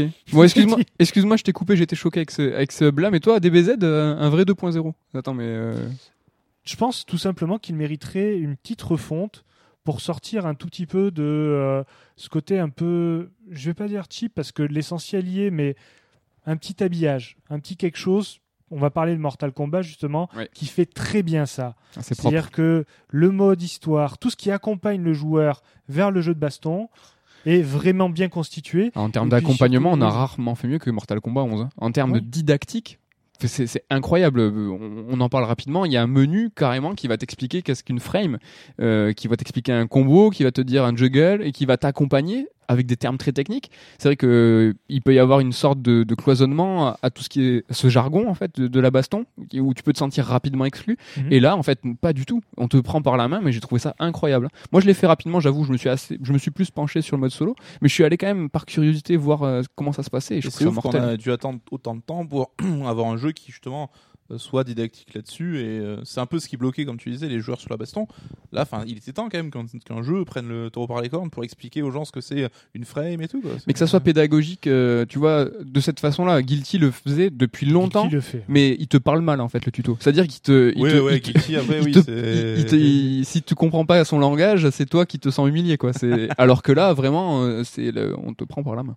Et DB, donc la communauté est toujours là, ça joue toujours en ligne. euh. Tout à fait. De toute façon, là, ben, euh, pour faire simple, hein, les jeux qui fonctionnent bien en tournoi, on a DB Fighter Z, on a euh, Tekken 7, on a euh, Mortal Kombat, de toute façon, qui est le 11 qui va arriver très rapidement, euh, Street Fighter 5 qui fonctionne. Ouais, toujours. Malgré Malgré, toutes les euh, critiques qu'il y a eu, la, la version arcade, et puis euh, le fait est que finalement, des choses soient rajoutées, mais elles ne sont pas forcément obligées d'être achetées. Mm. Il suffit de jouer un certain temps pour débloquer les personnages. C'est une très bonne chose. Après, ben, on a ben, toute la partie Guilty Gear, toute la partie euh, 6, de toute façon, qui fonctionne bien. Ouais, qui est là un peu Et plus euh, euh, velu, voilà. quoi. Voilà. Hors DBZ, du coup. euh, Et après, on a tout ce qui est Blaze Blue, euh, on a tous ces jeux-là qui continuent à bien fonctionner. Mais après, très sincèrement, si on doit aller sur ce qui est le plus pratiqué, oui, c'est Dragon Ball qui, euh, qui, qui, qui est formidable, qui est très bien, qui a une vraie porte d'entrée. C'est génial ça que Arc System, euh, le, le, le développeur, tu vois, vraiment de ceux qui savent, de, des jeux velus, a, dévelop- a développé un titre, bon Dragon Ball, hein, merci la licence évidemment, mais euh, qui a pas popularisé, mais vraiment qui a encore une, ouvert une nouvelle porte vers le grand public sur, sur la baston. Ben, avec les nouveaux Guilty Gear, ils ont fait un nouveau système de, comment dire, de rendu visuel vraiment dessin animé. Donc c'est de la est 3D, hein, c'est- exceptionnel. c'est pas de la Oui. 2D. hein. De la 3D qui, qui est bluffant et qui du coup est exportable sur la plupart des, euh, des animés. Donc il y a Kill la Kill qui va pas tarder à sortir aussi. Ils vont sortir aussi euh, Grand Blue Fantasy si je me trompe pas, Mm. qui sont tous voilà qui vont être calqués sur ce système de visuel magnifique qui rend vraiment honneur au jeu Mm. et qui après derrière va permettre euh, d'y accoler, je pense, différents modes de, de, de baston. Mais après, là où il va y avoir un problème, et c'est là où on voit la- l'apport d'un d'un Mortal Kombat 11, c'est qu'il faut répondre à toutes les demandes. C'est-à-dire qu'il faut du mode histoire, il faut un certain nombre de personnages, il faut laisser aux gens le plaisir de débloquer quand même certaines choses. Ouais, Il y a ça des fait partie de l'historique du jeu de baston, quoi. Oui. Le mec qui va... Mais ça demande, je pense, du budget. Tu vois, Mortal Kombat 11, on en parle et qui est très carré, machin. Je pense c'est parce qu'il a tout bêtement un budget euh, beaucoup plus élevé que beaucoup d'autres jeux de baston, quoi. Franchement, c'est d'une propreté MK11, c'est un truc incroyable. Mais ne serait-ce que te balader dans les menus. On pourra en parler peut-être de la comparaison avec les autres jeux, mais c'est trop beau. C'est-à-dire que t'as vraiment des animations, t'es hyper fouillé, hyper varié. Tu, tu sens que t'es dans un triple A de la baston. Tu- Tu lances le jeu, c'est d'une propreté.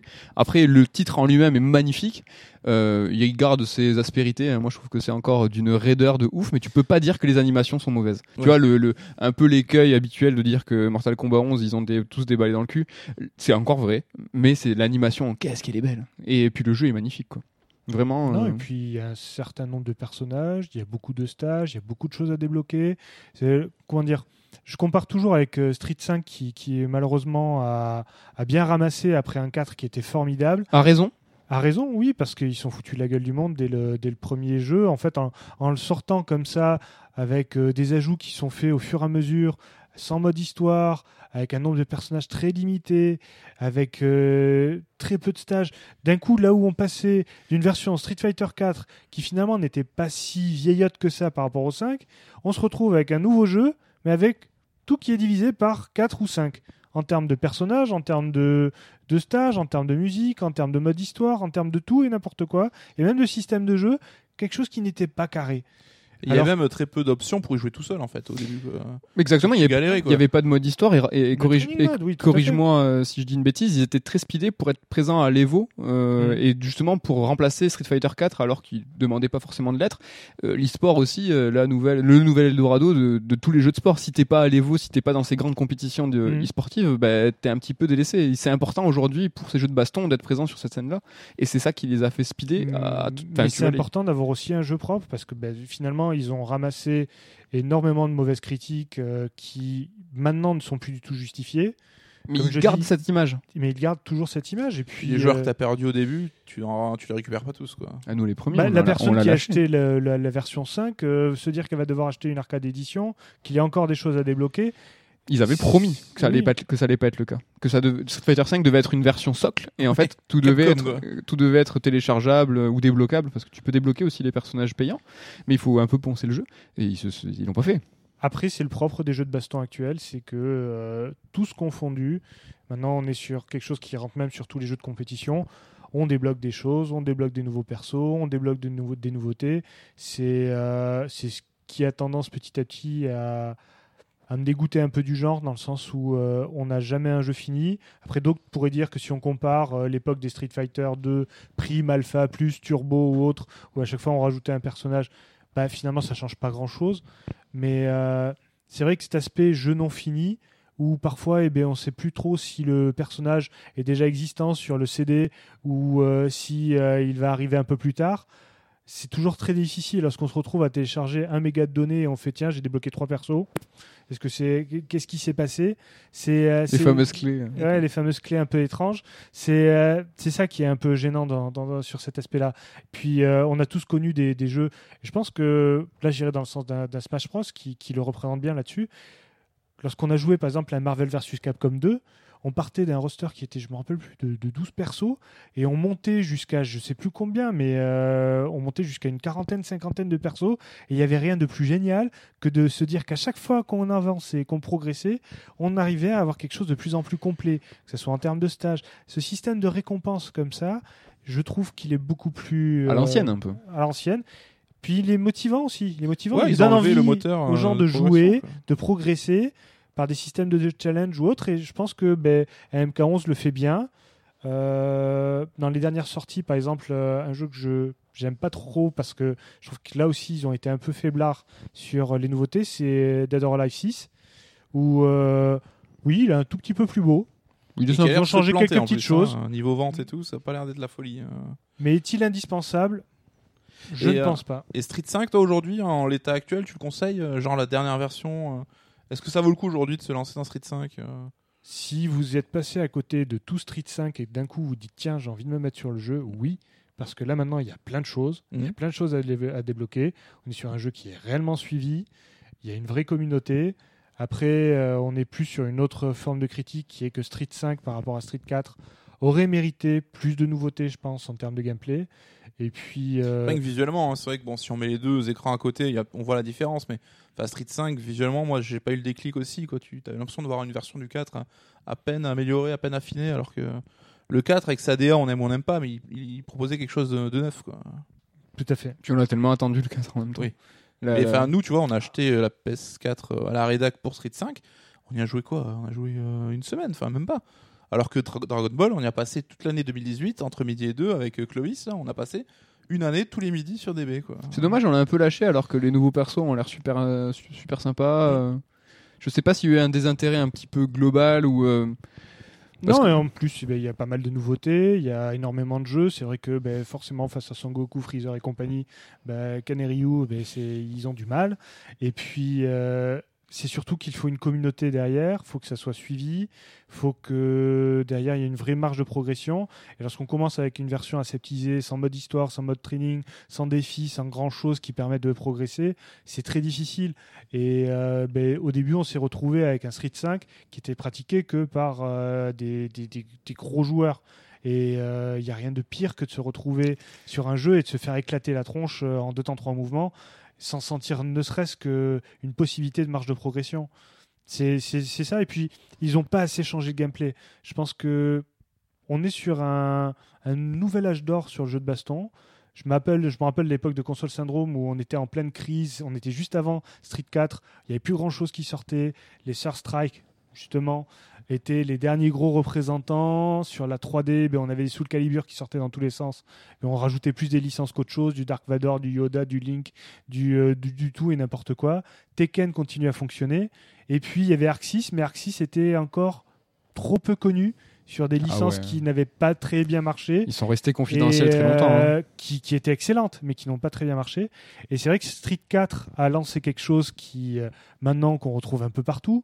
Il y a Samurai Shodown qui va sortir, qui va être exactement dans le même type, c'est-à-dire euh, une 2D 3D. Et, Bah, lui, euh, tu vois, on a un peu le même feeling euh, en- que la- à l'époque de Street 4. On est ultra bouillant pour le Samurai Shodown. Je sais pas si c'est pareil pour toi. Oui, oui, oui. D'avoir oui. ce retour d'un jeu qu'on on n'a pas touché depuis des années. euh. Mais il y a, il y a un- il y a un King of Fighter qui est sorti sur le même système, avec pas une patte graphique aussi léchée, euh, type ancrage euh, japonais Ouais. ou autre, mais Ah oui, des- c'était c'était quand même euh, voilà bof bof donc je me méfie quand même de ce qu'on peut retrouver notamment sur tout ce qui est anciennement euh, estampillé SNK parce Ouais, ils ont moins de budget et c'est plus forcément les mêmes teams ça peut être quoi. un peu moche moche et puis vraiment pour les jeux de baston je pense qu'il y a il y a besoin de d'un côté de l'enrichir par plein d'univers différents la baston pour elle-même ne peut plus se suffire des vrais modes histoire ou autres sont vraiment importants il y a des gens qui viennent sur les jeux de baston pour autre chose que de faire des- juste des tournois ils ont besoin Ah ouais, le jeu de ils ont besoin de, de c'est trop tout bien. l'univers, de, de, de- de choses à débloquer, de voilà. De toute façon, un jeu de baston, C'est un peu le cas. Là, franchement, les titres euh, en ce moment euh, Oui. proposent des modes d'histoire vraiment hyper complets. hein. Ouais. Enfin, trop peut-être. Enfin, le DOA, bon, c'est chiant, hein, mais euh, c'est ultra dense, quoi. Oui.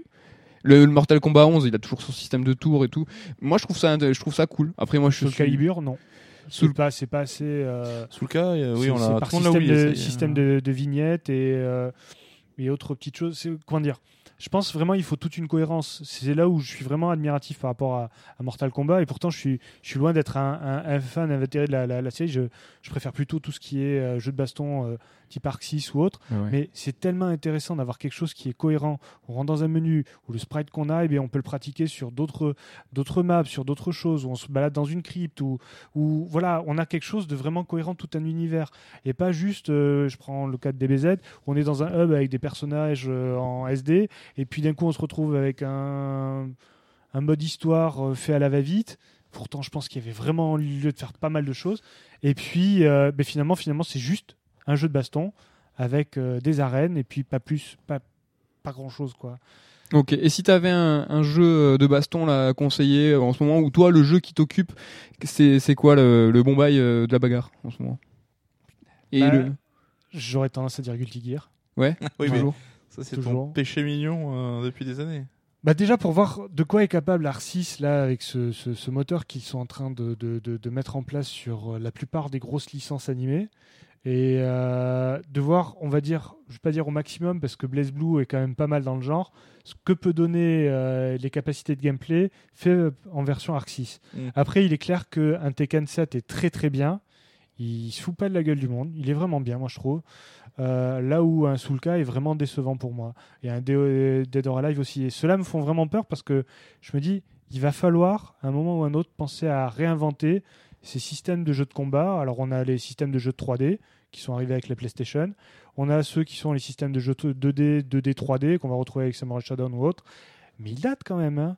On est sur des systèmes qui datent quand même de, des années 80, fin, début 90. On a rajouté des combos, on a rajouté des furies, on a rajouté des juggles, on a rajouté, on a rajouté plein de choses. Mais je pense qu'il va falloir trouver quelque chose d'autre si on veut faire rentrer de nouveaux joueurs sur le genre. Parce qu'il n'y a rien de pire que de se retrouver avec des systèmes complètement obscurs. Voilà. Et puis l'autre truc, c'est pour ça que je, fais un petit parallèle là avec Days Gone, c'est que ça serait bien d'avoir des nouvelles licences. C'est tellement difficile.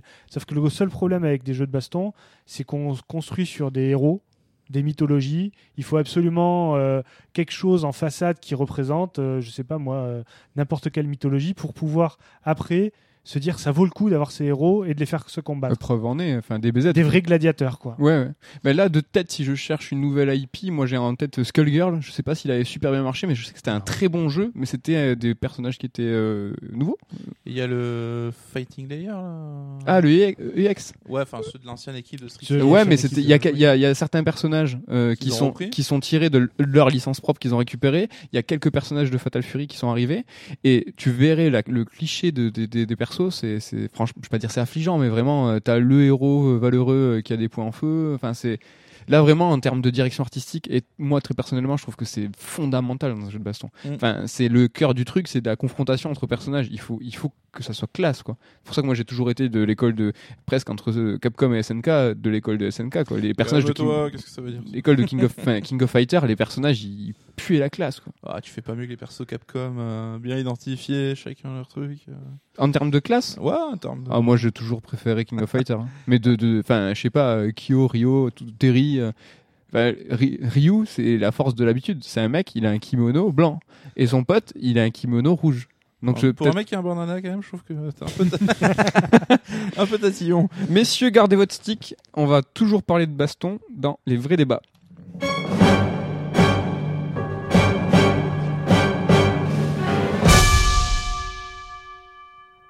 Pouloulou, j'ai oublié de, de juggle coucou parce que il a une petite, ça se verra. il a une petite manip à faire.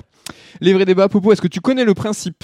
Une question, c'est péremptoire. Il faut répondre oui ou non, et c'est souvent une question euh, existentielle. C'est une question qui compte, c'est on parle vrai. On n'est pas là pour déconner. Et aujourd'hui, la question, on reste dans la thématique. Toi, spécialiste de baston, on va parler de Smash Bros. Smash Bros. Est-ce vraiment un jeu de baston ou est-ce un party game? Popo.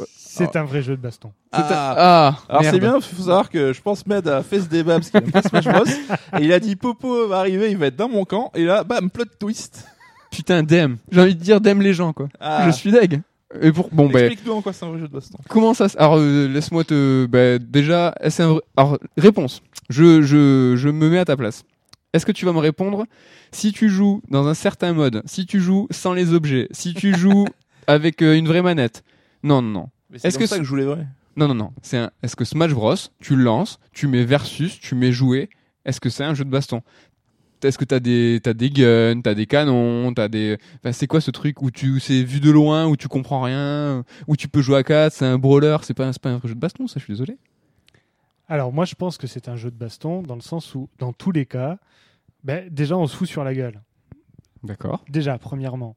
Deuxièmement, j'ai essayé de me dire, mais finalement, qu'est-ce qui fait l'essence d'un jeu de baston? Déjà, il faut un certain nombre de gladiateurs ou de personnages qu'on connaît très bien, ou en tout cas qui donnent envie de le prendre pour se battre.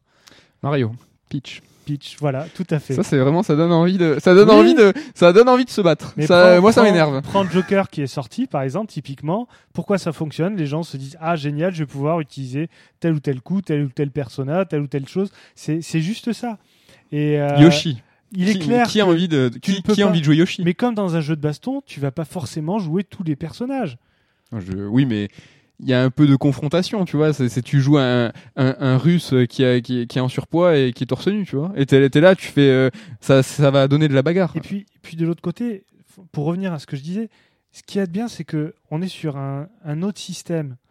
Justement, qu'est-ce qu'on doit faire pour trouver un autre système? Éviter d'être toujours sur ce système manette où on est tout le temps sur euh, pied, point, protection, euh, bouclier, épée, ou euh, voilà, ou un tout petit peu d'originalité. Juste pour ça, j'aurais tendance à dire jeu de baston. Et puis dernière chose, c'est c'est aussi le. Il, il me laisse pas enchaîner parce que j'ai des, j'ai des réponses Ah, mais sur chaque- cet homme dit vrai, cet homme a la Non mais un peu d'originalité, Smash Bros, est-ce que c'est pas un des rares jeux de versus fighting, là, je me mets dans votre camp de versus fighting, euh, qui n'a jamais évolué. Enfin, depuis le premier Smash Bros à celui qui est qui vient de sortir, Oui, c'est la même c'est la même chose. genre. Oui, déjà, t'as pas de barre de vie, t'as un côté où il faut éjecter l'adversaire en maximisant les dégâts. T'as un aspect stratégique hein, que euh, ceux qui ont pas forcément trop joué peuvent pas trop capter parce que c'est vrai que ça a l'air fouillis quand tu connais pas. Ah mais moi je trouve ça euh, ouf, c'est que Smash Bros est vendu comme le titre en fait où tu peux donner la manette à n'importe qui en disant "Eh regarde, t'as t'as Mario, puis t'as même Sonic et puis t'as Snake et puis t'as Link et puis on va tous s'éclater la gueule mais ça sera super marrant et tout." Alors que Smash Bros c'est le jeu le plus incompréhensible et le plus injouable que j'ai jamais vu. Mais il est joué en tournoi. Qu'est-ce que tu veux dire là-dessus? Ben non, il, est oui, joué en il est joué tournoi. par des professionnels en e-sport. Je dis pas ça. Je dis juste que il est vendu comme un, un jeu, tu vois, entre guillemets un peu casu et super, tu vois, appréhendable par tout le monde. Tu mets une soirée, il y a des cacahuètes et des bières, tu- je te donne une Wiimote et puis on va jouer à Smash Bros. Alors que c'est ultra ghetto de jouer à Smash. Bros. Il faut il faut comprendre, c'est hyper compliqué. C'est pas Mario Kart, ça c'est sûr. C'est pas Mario Kart. Alors je vais mettre un bémol. C'est ça le bémol. Je mets le bémol. je joue à Smash Bros, mais j'y joue pas comme un jeu de versus par contre. Tu C'est pas comme, un jeu de tu joues comme un party game. Bah ouais, non, pour débloquer des persos, pour, euh, pour me dire tiens, j'ai tel truc, pour faire des débilités quoi. Euh, faire le mode Tu joues comme dans Red Dead euh, quoi. Tu fais, tu fais n'importe quoi. Popo, premier Non, non, sur je pète les jeux. Non mais c'est c'est vrai que moi l'aspect l'aspect euh, versus, si peut-être oui, euh, à plusieurs euh, party game pourquoi pas, mais c'est vrai que ça m'intéresserait pas d'aller sur le net pour aller jouer sur euh, sur du Smash Bros. Ça m'intéresserait pas parce que premièrement il y a tellement de personnages. Je pense que le jeu est tellement riche en plus en termes de, de possibilités de gameplay que je pèterais un câble. J'arriverai pas à, à m'y mettre euh, sérieusement. Puis euh, non, j'aime bien le côté euh, un contre un. Oui, mais voilà. Le côté un contre un, c'est, c'est, c'est, mais c'est, c'est un aspect traditionnel. Après, je pense que des, des, des, des nouveaux ou des personnes qui ont commencé sur Smash Bros, je comprends très bien que euh, le côté euh, un contre un euh, sur une arène où ils avancent à deux à l'heure, ça les intéresse pas forcément. Oui, mais la réponse qu'on entend et on peut le voir sur le chat, c'est no item, euh, machin, euh, final destination, c'est ça. C'est ah oui, mais Smash Bros, c'est un jeu de baston. Si t'enlèves toutes les options, si tu joues dans telles conditions, Bah, il te laisse le choix, c'est ça qui est bien, c'est que c'est un jeu de baston qui peut être appréhendé comme un party game, Oui. mais rien que tout ce qui est son gameplay, l'équilibrage, la marge de progression et tout, c'est un jeu de baston, tu vois. Tu peux pas dire c'est un party game à la Mario Party où tu secoues ta manette pour aller chercher une étoile, tu vois. Ça quand même, il a un cœur de jeu de baston.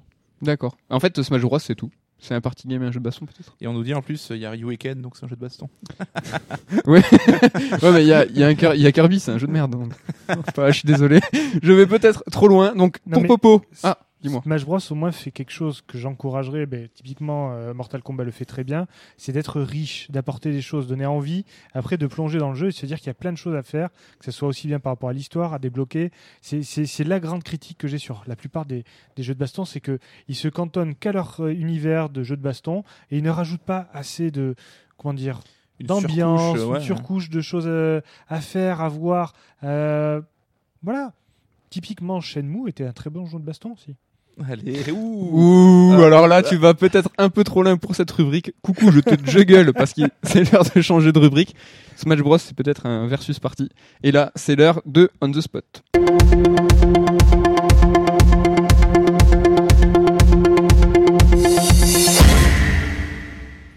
J'oublie toujours que c'est à moi de rappuyer pour mettre le plateau. Ça fait plaisir. faire. Popo on the spot, ça te dit quelque chose?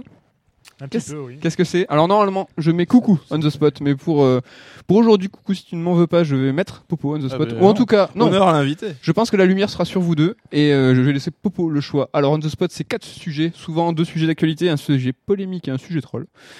Et euh, c'est à toi de choisir entre 1, 2, 3 ou 4. C'est le destin, c'est le hasard qui fera les choses. S'il te plaît, Popo, donne-moi. Le 4. Aïe, aïe, aïe. La news vient de tomber. La news vient de tomber. le réalisateur qu'il s'appelle, ah, il s'appelle comment? Jeff Fowlers, Fowler, j'ai Ah, jeté oui, je- comme un chat, a décidé de revenir sur son film Sonic the Movie. Et euh, après, euh, tu vois, une levée de bouclier, c'est même pas une levée de bouclier, c'est euh, la cohue sur les internets où les fans de Sonic, et pas que, se sont euh, Révolté. révoltés contre le design, ma foi, contestable de Sonic. Et ils ont fait volte-face. Et il a annoncé ce matin dire euh, non, non, on va changer le design en sachant que le jeu, est, le jeu, pardon, le titre est quand même prévu. Je l'ai noté en novembre aux US et en février chez nous, ce qui reste, ce qui laisse euh, pas trop de temps hein, quand même pour changer euh, carrément le design de tout, de tout le personnage de Sonic, enfin le, le caractère designer. Alors je, je sais pas s'il y aura que Sonic, s'il y a d'autres personnages, ça va être compliqué, mais au moins pour Sonic. Ouais, non, je pense Ah, que Jim Carrey, ils vont pas y quand refaire la tête. Ouais, Non, ouais. non, Jim Carrey c'est bien, non, mais euh, je vais dire, est-ce qu'il y a des shitty friends Je sais pas. Mais s'il y a Knuckles en striker caché à la fin. ouais, mais il serait bien. en imagine- button scene là. Mais c'est ça, t'imagines, ils ont fait, ils refont Sonic, c'est trop classe, on est content. Ils ont pas eu le temps de faire Knuckles ou Tails à la fin, il est dégueulasse.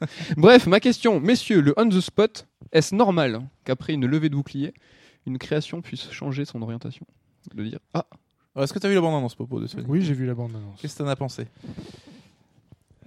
Pas du tout engageant, mais c'est simplement, c'était pas le design de Sonic qui m'engageait pas. C'était que là, on était vraiment sur les films à l'américaine, euh, familiaux. euh, franchement, je, il- le cahier des charges était complètement rempli. Quoi. À chaque fois, j'avais des petites croix. J'étais là, ok, on a la petite scène, on a le petit méchant qui sourit, mais qui est en fait machin. On a les petits missiles, on a la petite scène de ralenti. On a la petite scène rigolote avec la petite vanne qui va bien. Je me suis dit, mais comment dire, il y, a- il y avait rien d'original dedans. Rien qui me donnait l'envie de me dire, ça va marcher.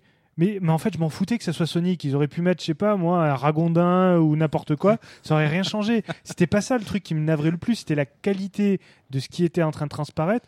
Et finalement, de me dire qu'il y avait l'étiquette Sonic ou je sais pas quoi, je m'en foutais un peu. C'était simplement arrêter de faire ces films-là.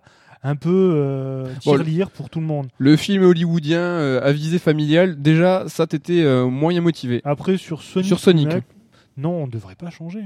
On ne devrait pas changer. Non, à partir du moment où la, personne a décidé de prendre ce, design, je pense quand même qu'il y a une certaine cohérence. Puis ils ont fait des enquêtes, et puis peut-être qu'ils se sont dit que les personnes qui vont aller voir le film, c'est pas forcément le mec qui est derrière son clavier et qui est en train de se dire Oh, j'ai joué à Sonic sur Mega Drive. Non.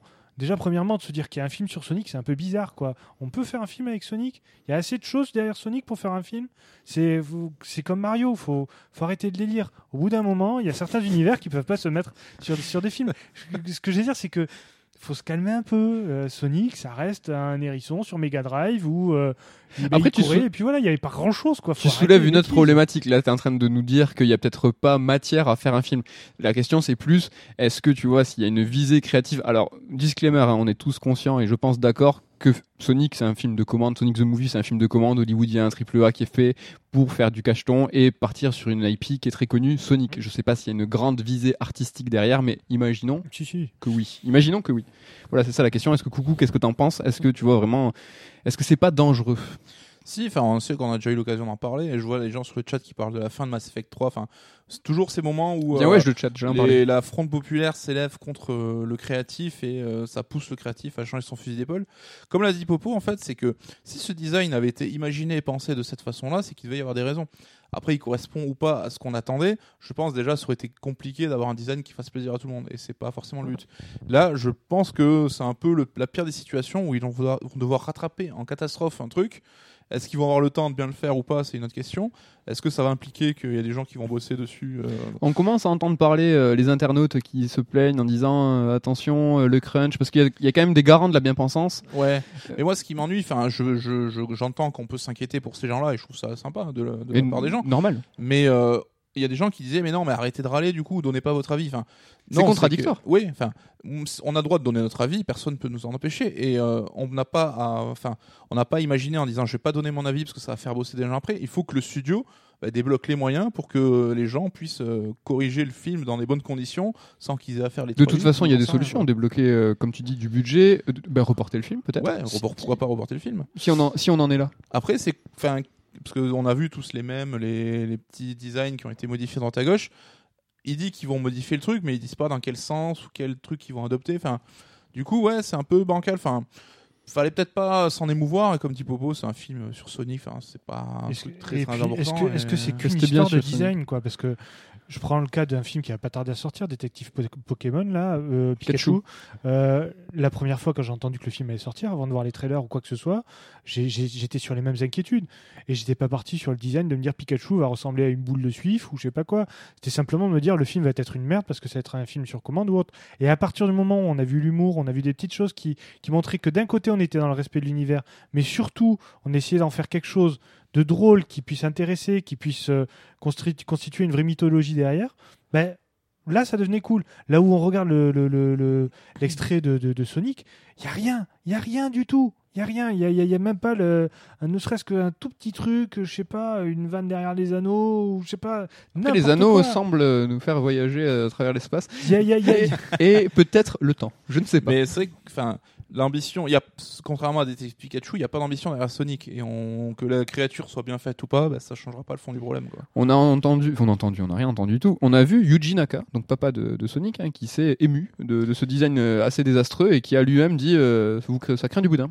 Ouais, mais Yuji Naka, il se lâche là depuis euh, un an sur Twitter, il balance dès qu'il peut. Je veux pas, je, je sens un peu le mec un peu aigri, tu vois, qui est arrivé, Et- qui se trouve en fin de carrière. Et il fait quoi, euh, ouais, justement, lui, actuellement C'est Ouais, quoi ça, son quoi. actu, là Alors, il y a quelques années, il avait une société qui s'appelait Propre. Mais il était chez Square Enix et je sais pas s'il y a encore ou si c'est fait. Mais on sait pas du tout ce qu'il fabrique chez, chez Square Enix depuis. Je sais pas s'ils ont euh, racheté la boîte ou s'ils l'ont débauché lui. Je Je sais pense pas. qu'il doit, y avoir, il doit arriver à un stade, c'est euh, c'est quelques années de la retraite, euh, je regarde derrière moi, j'ai des regrets. Du coup, il charge un peu les autres. hein. Dans le chat, on est d'accord. On est, c'est chiant, on est tous d'accord là sur le coup. euh, c'est dangereux. Méfiez-vous. Bah, c'est vrai que la création artistique, bah, elle, doit, elle doit être, tu vois, propre au créateur. Et on peut pas entendre le public dire c'est pas bien, c'est ci, c'est ça. t'imagines l'équipe du film, ça fait deux ans et demi qu'ils bossent sur les effets spéciaux et on leur a donné une direction. Il y a des artistes qui ont bossé sur une DA et on leur fait ah on va tout jeter. Enfin, il y a quand même une cohérence. Il y avait une direction. Après, on aime ou on n'aime pas, mais tout foutre aux chiottes pour euh, corriger ça avec du bout de ficelle en trois mois. Moi, ce que je trouve étrange, c'est euh, tous ces artistes qui, euh, peut-être de bonne volonté, disent "Eh, regardez, euh, moi en un quart d'heure, euh, j'ai fait Sonic dans un bon design. Regardez comme c'est mieux." Je trouve que c'est assez intellectuellement malhonnête parce que, Oui, enfin, c'est pas, les mêmes contraintes que, que les, les artistes pas du film. c'est pas si facile. Bah, J'ai n'importe quoi. Si on faisait une analogie, par exemple, à l'édition, où où nous on peut se retrouver avec une faute ou une coquille sur une page, et t'as un correcteur qui dit "Regardez, moi en 5 minutes, je t'ai corrigé la page." Et puis tu dis "Mais attends, en gros, euh, moi j'ai 350 pages derrière." Eux, ils vont dire "Ouais, mais tu m'as fait ce design, c'était super sympa." Et c'est vrai qu'il est un petit peu plus fidèle. Mais derrière, moi j'ai une post prod. Enfin, c'est hyper compliqué. C'est des budgets qui sont incommensurablement immenses. Et qu'on prenne ça en compte et qu'on dise, hey, regardez comme c'est super obvious en fait, et qu'avec trois coups de crayon on peut faire mieux. Oui, on peut faire mieux, je pense. Plus fidèle en tout cas. Ouais, ouais. Mais- Mais, euh, ce qui est important, c'est d'avoir une idée directrice et s'y tenir. Après, ça rencontre son public ou pas, mais au moins le mec sera allé au bout de son délire. On a parlé, ou tout à l'heure dans le chat, ils ont parlé de la fin de Mass Effect. Moi, je rajouterais presque même un mode facile à Sekiro. Est-ce que, est-ce que J'ai justement. vu des mecs euh, dailler un peu en disant ah là là, vous voulez qu'on retouche à Sonic? Alors je croyais que justement, il fallait pas toucher à l'œuvre d'un créateur. C'est un petit peu. Essayer de retourner un peu le truc en mode euh, regardez, Sekiro, vous êtes pas ok pour toucher, mais Sonic, vous voulez toucher. Mais c'est un peu le même problème en fait. Oui, c'est un peu le même problème. L'intégrité, on va dire, de l'œuvre de base. Ouais. Ce qui est un peu complexe, là, et l'on- on, on l'a dit tout à l'heure, c'est que Sonic, on, on est tous bien conscients que c'est pas une grande création. C'est dommage. Ça fausse un peu le débat parce que finalement, on- presque on dit, mais oui, bah, allez-y, changez. Ça pourrait être que mieux. Mais après, après, euh, de toute façon, c'est pas les fans qui sanctuarisent une œuvre. hein. Euh, au bout d'un moment, faut arrêter de les lire. Euh, Lorsqu'ils ont refilé les droits de Sonic, c'est bien qu'il y a des personnes qui se sont dit OK, ben allez-y, faites-le. Lorsqu'il y a des personnes qui ont décidé de faire Dragon Ball Evolution, ils ont pas décidé comme ça de faire Dragon Ball Evolution. C'est qu'il y a bien quelqu'un qui a signé un chèque derrière. Donc c'est tout simplement qu'au bout d'un moment, faut aussi éviter de la critique. La première critique à faire, c'est dire à ces premières sociétés qui à la base sont détentrices de ces licences, dire bah, arrêtez de faire n'importe quoi et de refiler ça à tout le monde et d'en faire des, des, espèces d'étrons sur pattes qui qui fonctionnent pas. Et surtout que le film est pensé pour les, les jeunes d'aujourd'hui qui ont 10 ans, qui savent pas du tout qui c'est Sonic, qui en ont rien à foutre, et que le gamer qui a bientôt 40 balais et qui dit Eh, je joue à Sonic Mega Drive, enfin, C'est pas pour toi, c'est pas pour toi le film, euh, arrête de gueuler quoi. C'est ce qu'on voyait sur Twitter, hein, des, des trentenaires et des quadras euh, gueuler sur un film qui était, Surtout desti- qu'ils iraient même pas le voir en qui plus, était destiné quoi. pour leurs enfants en fait. Ouais. assez Partage, c'est-à-dire on avait même délire sur Ghostbusters à l'époque, quoi. Les mecs qui gueulaient parce qu'il y avait une nouvelle team féminine. Ouais, c'est pas mon Ghostbuster. Ben non, mais ton Ghostbuster, tu l'as eu, il existe toujours. Arrête de casser les couilles, quoi. Mm, mm, c'est vrai. On parle de Sonic Boom, c'est vrai que Sonic a connu des designs assez Ouais, contestés, Sonic, contestables. Il en peut plus tellement qu'il s'est fait euh, valdinguer, maltraiter. Ah, il est euh. passé par euh, toutes les sauces, euh, 2D, 3D. euh, Ouais, mais contrairement à Mario, il, survit. fait, quoi, oui. Il est encore là. Est-ce que vous voulez connaître les autres on the spot comme on fait d'habitude un petit panorama de ce que vous avez raté et peut-être si vous en avez l'envie, je sais pas. Ça Oui. fait longtemps qu'on ça fait longtemps qu'on parle là. Est-ce qu'on est à Alors, c'est normalement, il y a le compteur qui dit Ah non, ça marche plus. Mais euh, vas-y, vas-y. Alors, messieurs, vous avez raté un sujet. Euh, 1h18. Si, si vous voulez qu'on s'arrête, on peut le faire parce que ça peut être intéressant. Moi, je voulais faire un point sur Nintendo, son avenir, euh, la VR, la Switch 2, la fin de la 3DS. Il y a beaucoup de choses qui se passent. Un nouveau Forza qui arrive tu sur vas Switch. réveiller la bête. Non, un point par exemple sur euh, les licences euh, Metroid, ça en est où? Bayonetta, il y a une news récemment où euh, euh, Platinum Game euh, Mm. balançait le fait qu'ils étaient sur deux autres licences et que on savait toujours pas où est Bayonetta, que là ils ont euh, une- comment il s'appelle Chain machin là, merde. Astral Al- Chain. Astral Chain qui va sortir prochainement. Enfin, il y a un flou un petit peu autour de ces licences là. Enfin, c'est pour ça que je voulais faire un grand point sur Nintendo, la Switch. Est-ce que Bah, vous, euh, c'est vrai qu'après une première année qui a démarré sur les chapeaux de roue, euh, je trouve que le second souffle de jeux un peu gamer, enfin ce qui m'intéresse perso, donc c'est pour ça que j'en parle, tarde un petit peu à venir. On a eu beaucoup de jeux, de bons jeux indés qui permettent de faire patienter. On a eu quand même du Smash, du Mario Tennis, enfin des, des- des licences un petit peu fortes. Mais euh, tout ce qui est le jeu gamer, comme on, attend, donc tu parlais de Metroid, de Bayonetta, etc. Vrai que je trouve qu'il y a un petit retard à l'allumage. Après, euh, à voir. si- plus à l'allumage, hein, il a bien marché à l'allumage. Ouais, Ça, enfin, y y c'est qu'il des passe pas la troisième, hein. On sait qu'il y a eu euh, des reboots. Bayonetta 3, c'est peut-être très compliqué en interne, on sait pas trop. Donc ouais, là-dessus, il y a un petit, un petit truc qui, qui griffe un petit peu. Mais euh, Nintendo, enfin, continue à vendre des palettes de consoles. Il y a eu tout le trop côté la- Nintendo Labo qui, même si ça n'a pas cartonné, je trouve que c'est prodigieux en termes d'inventivité, en termes de, c'est assez malin, c'est bien pensé, et c'est pas pour nous forcément. C'est. L'incursion, l'incursion de la VR avec grâce à Nintendo Labo, nous on a eu, on a pu le tester euh, tous les kits, hein, on, on les a tous achetés, on trouve ça vraiment mortel à construire. C'est de l'instant gerbe. Hein. Je sais pas si vous êtes euh, sujet messieurs à la cinétose et vous sur le chat, mais euh, moi je le suis beaucoup et c'est instant gerbe. C'est-à-dire c'est dans quel film où tu sais un- les mecs ils ont un taser et tu vomis. C'est Minority Report. Minority Report, c'est ça. C'est exactement. euh, Mais euh, j'avoue, je suis très curieux de- de- d'essayer. Mais euh, c'est vrai que les premiers retours que j'ai lus et entendus, euh, c'est assez limite, assez mitigé sur la VR, notamment sur Zelda. Ou... c'est pas Demolition Man. Désolé. je te- si. Non, je Minority Report. Ah, aussi. je vois Moi, je crois que c'est Demolition Man, Spielberg, le Le partout, bâton, le bâton a vomi.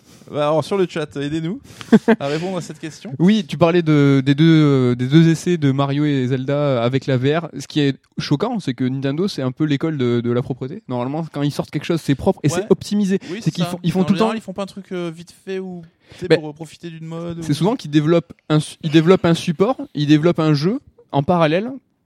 Minority Report, les gars. Mais c'est Murugezu. Eh ben. Mais il dit n'importe quoi. euh, Là, on cet vérifiera après, mais je, je parierais un. Qui casse deux. Oui, tout à fait. oui, oui, oui. Ouais, bon les gars, super. c'est on Minority. parie un hot dog. Euh, la Switch Mini. Mais euh, Ah, je, moi je. ouais, non, juste moi, quand même je pour la déroule. Switch, euh, enfin, il y a quand même du lourd qui arrive. hein. Bon, euh, Yoshi, euh, certains vont pas trouver que c'est lourd. Non, mais il y a quand même du Fire Emblem. euh, trouves Three que c'est lourd, toi? Non. Ouais. Il y a du euh, du euh, Animal Crossing. Il y a un autre gros jeu, le Pokémon, euh, le vrai nouveau Pokémon RPG. C'est vrai. Enfin, il y a quand même du lourd qui arrive sur Switch. Et, euh, C'est ah, vrai. Popo n'a pas l'air. Il s'est pas encore exprimé. Je... Il concentre sa. Non, non, non, non, non, non, non. Je vais pas cracher mon, mon, mon venin là-dessus, mais non, je trouve que Nintendo, c'est, c'est a quelque chose de bien avec la Switch, et j'espère que avec la, la- une version 2, on va pouvoir aller un tout petit peu plus sur la, la partie euh, portable, mobile. Attends, Parce la que- version 2, c'est nous on escompte tous une Switch en fait où, où t'as les, euh, les deux petits euh, Joy-Con qui sont collés et ça sera une, Oui, voilà. Une Switch plus portable, quoi. Mais Oui. On a des rumeurs comme quoi elle pourrait être aussi mise sur le dock. Bah, ça peut être un moyen, tu vois, genre, tu une sorte d'HDMI ou, enfin, c'est juste le câble que tu branches ta Switch. Mais après, si tu peux pas enlever tes Joy-Con, il faut des manettes obligatoires, donc c'est un peu. Faut voir dans quelle direction ils vont aller, mais. Enfin, la Switch reste quand même une portable plutôt décente de base, je trouve. Euh, C'est vrai qu'il y a beaucoup de gens qui appellent de leur vœu une Switch mini. Bah, disons qu'il y a, y, y a quand même un, ouais, il y a une place à prendre parce que euh, la Vita n'est plus, la 3DS est une vieille dame, les téléphones portables euh, ne sont pas sur le même, le même schéma qu'à Nintendo qui est un schéma, comment dire, entre guillemets, plus sain on va dire en termes de pratique, en termes de téléchargement, en termes de propreté, et en termes de contrôle. Ouais. Et là-dessus, eh ben, il y a ce côté euh, vraiment euh, copain avec les parents, vous inquiétez pas, nous on vous donne quelque chose de très propre. Mm. Ça, le, le gamin il va pas aller sur le Play Store de, et acheter n'importe quoi. Là, Non, mais On sent le futur papa il y a quelque chose, euh, d'un tout petit peu plus euh, sur clean. les skins Rocket Mais League. derrière, c'est vrai que pour l'instant, c'est un peu le désert en termes de sortie. Et on parle aussi Et puis des nouveautés, bon sang, hein. bordel. Encore une fois, là, j'étais en train de parler de nouveautés sur les, sur les jeux de baston. Mais Nintendo, arrêtons. Ah non, on peut Un plus truc- leur faire ce procès maintenant, après Splatoon et tout. Enfin, Smash Bros. Mais ça date de quand, Splatoon?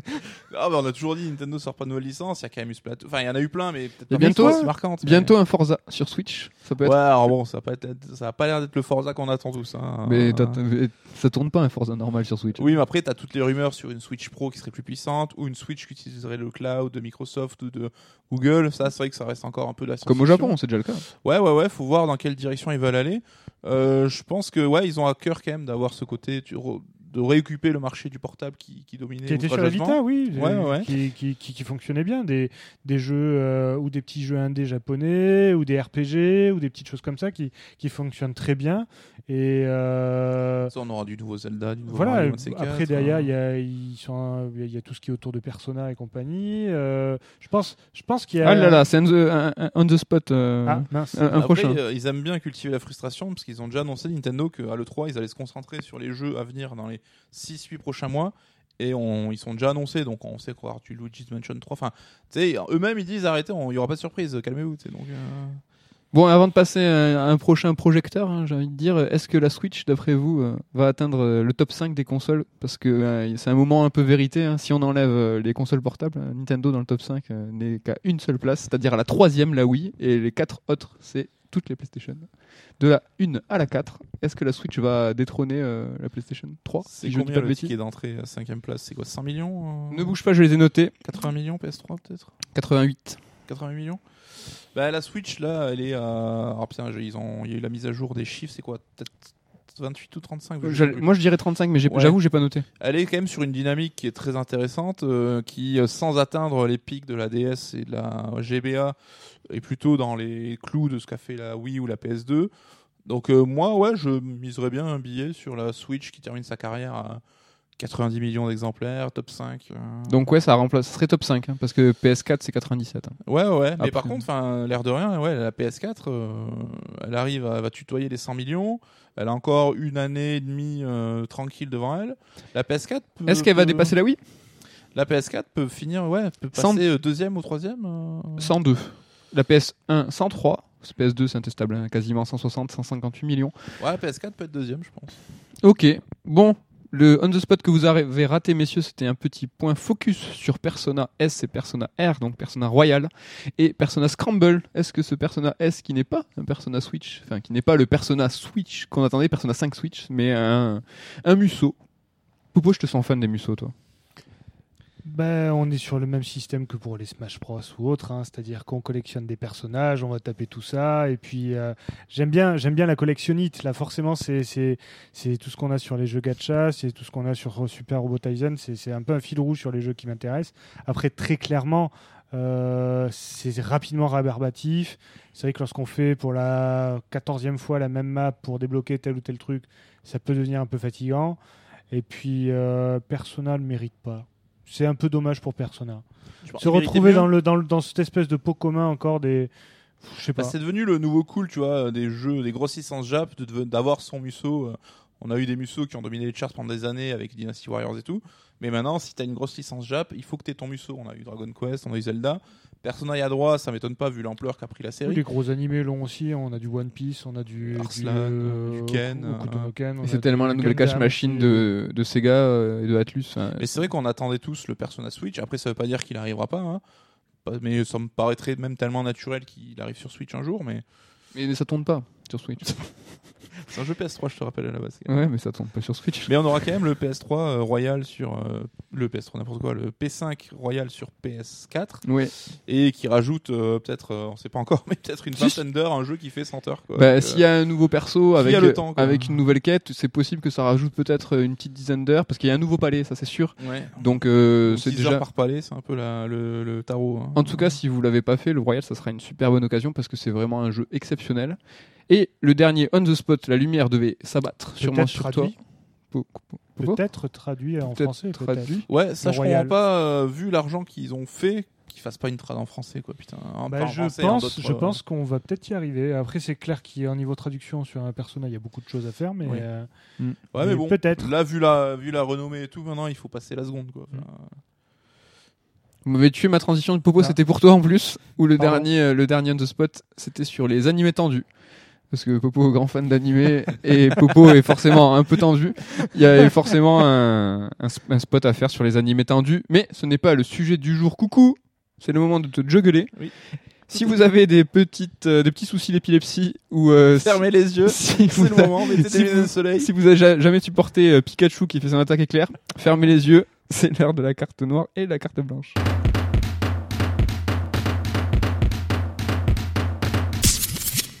Et voilà. Coucou à parler pendant le jingle, ça va me forcer à monter Non, aussi. J'avais fermé mon micro normalement. C'est vrai Ouais. Carte noire, carte blanche, c'est pas compliqué, c'est la reco, mais c'est pas la reco gratos. C'est vraiment, ça je te le déconseille, et ça je te le conseille, et mais ça tu vas le faire. Genre, Je, fais-moi confiance. quoi. je ne veux rien savoir. Trust me. Ouais, c'est ça. C'est un peu Faut qu'on fasse le bilan un jour quand même sur les cartes blanches que je t'ai filées et que t'as pas faites. Parce que toi t'as fait toutes les miennes. Ah, peut-être. j'en ai fait quelques-unes. Euh, bah, euh, vas-y, lesquelles On se fera ça en privé. T'en es où dans Kingdom? Au tome Popo, t'as capté le délire? Tout à fait. Est-ce que tu vas. Alors, débat là. Tu peux placer une carte blanche, une carte noire, un- une paire, un brelan. Faut quand même être concis, mais on est quand même. tu- Il y a des latences, il y a des latences, il y a des latitudes. Au début, on était un peu sévère, c'était une carte. Mais maintenant, tu peux, tu peux faire du poker. Ah, mais je remarque que vous êtes plutôt tous euh, carte blanche. hein. Mais- Rares sont les cartes noires. Ben, hein. on est dans l'amour. on est trop gentils. hein. Ah, Vous sûr. êtes trop gentils. Mais tu es là pour faire- équilibrer ouais, la balance, non? Ben non, mais je suis parti sur une carte blanche aussi. Ah, Carte blanche Ouais, carte blanche. Bon, ben vas-y, Alors, Popo. ben, Qu'est-ce que tu nous euh, conseilles ben, c'est- C'est c'est le manga que je vous ai amené. Ah, Fire Punch. Fire Punch, euh, qui est chez Kazé Édition. Euh, oui, si je me trompe pas. L'auteur, je ne l'ai plus en tête. Il faudrait que je. Bon, voilà. C'est un japonais. de. C'est un auteur japonais. Euh, L'histoire, c'est dans un monde post-apocalyptique où vous avez. En gros, on ne sait plus trop où, est-ce qu'on se trouve dans le futur. Il reste plus grand monde. La Terre est envahie par une espèce de neige éternelle. Et euh, parmi les rares survivants de la Terre se trouvent des êtres humains avec des super pouvoirs. Mais c'est du tordu. D'accord. Donc, euh, Là, ça a le l'air un peu classique, mais pas le trop. héros fin. que nous allons suivre, euh, Agni, est un jeune homme qui a la possibilité de se régénérer presque instantanément. Et vu- C'est Wolverine plus fort. Oui, mais vu que c'est la famille de la neige et que tout le monde est en train de crever de faim, en fait, eh bien, sa principale occupation, c'est de se couper des membres et de les donner à bouffer euh, aux gens du village. ah pour te donner euh, un peu le. Voilà. Ouais, parce qu'en fait, il se coupe un bras, son bras repousse. voilà. D'accord. Plutôt c'est un garde-manger. euh, que pur shonen, quoi. Je vais pas, je vais pas aller trop loin, mais on va dire, on va aller jusqu'aux 30 euh, premières pages, 30-50 premières pages. Mais rapidement, mais ce village se fait attaquer par d'autres personnes qui ont des super pouvoirs et en fait quelqu'un qui a la possibilité d'envoyer un feu éternel décide de raser tout le village parce qu'il trouve que leurs pratiques sont complètement amorales, c'est-à-dire ben, tout ce qui est euh, ben, cannibalisme et compagnie. Et il décide de brûler ce pauvre Agni ainsi que sa sœur. Et euh, malheureusement, en fait, ce feu qui est éternel, qui ne s'éteint pas, ben, il se régénère tellement vite qu'au bout de plusieurs années, il réussit à dompter ce feu et son corps est tout le temps enflammé. Il souffre? Il souffre constamment Donc, au- autocombustion. quoi. et autocombustion et auto-régénération. Eh ben, il pète un câble au passage et envie de dire il va décider de se venger et D'accord. de chercher sa sœur au passage, mais en même temps, elle a cramé. Mais il pète un câble. elle se restaure pas euh, instantanément C'est très méta. Il y a plein de choses un peu bizarroïdes. Euh, je peux pas en dire plus, mais, euh, on, Mais va le dire- mec est- on est constamment surpris. D'accord. La notion de héros est complètement bouleversée. La notion de pouvoir est complètement bouleversée. Euh, on suit un héros qui euh, a passé euh, plusieurs années à juste gérer son autocombustion. Il n'a jamais mûri, ça reste un gamin. euh, qui à côté de ça eh bien, se retrouve dans un espèce de corps complètement monstrueux avec des flammes où il est une menace permanente. Il touche quelqu'un, il brûle en fait. Il brûle tout. Il ne peut toucher personne. Donc pénible. C'est pénible. Oui, très pénible. Il est énervé. Enfin, il est saoulé, quoi. Il est assez énervé, oui. Ouais. Mec, bah, je comprends. Voilà. Moi, je, vous conseille de le de, de, de- de lire. C'est sur 8 tomes. Ah, Euh, le dernier tome Ça est sorti Coucou, au mois de mars. C'est assez court. C'est vraiment surprenant. Euh, je vous dis, d'un volume à l'autre, eh ben, on passe à. Je vais pas dire une histoire différente, mais euh, comment dire tout le, tout, toute l'histoire se retrouve complètement renversée avec des vrais effets surprises. Et puis euh, voilà, on est sur un jeune auteur qui est, je trouve, est, euh, est vraiment à suivre. Si vous aimez Berserk, si vous aimez bien euh, tout ces- ce côté un peu euh, Oh, un peu malsain, haut, un peu, euh, un peu inquiétant, avec un petit côté méta aussi, où euh, de temps en temps, eh ben, on a un petit processus filmique et avec euh, des, des dessins assez puissants. Je vous le euh, conseille. ils ont arrêté au bout du tome parce que ça marchait pas ou c'était d'emblée Non, la c'est la fin. euh, Ok, cool, ça c'est bien. Genre, l'auteur, il avait une vraie ambition. Il s'est dit, ça s'arrêtera là.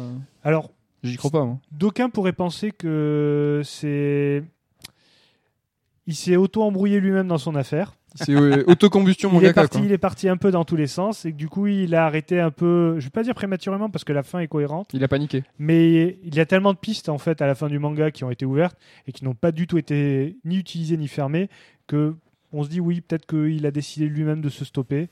Ok. Et euh, par contre c'est cohérent et je vous dis le plus important finalement c'est le parcours de, de ce jeune homme Agni avec euh, tout ce qu'on tout ce qu'on pourrait ne pas imaginer finalement dans une histoire qui commence par quelqu'un qui passe son temps à s'auto-cramer et qui peut cramer tout ce qui passe. Ok, ben merci Popo qui nous a gentiment amené les quatre premiers tomes, je crois, c'est Voilà. les quatre. Mortel, merci pour le cadeau, on va, on va se jeter dessus.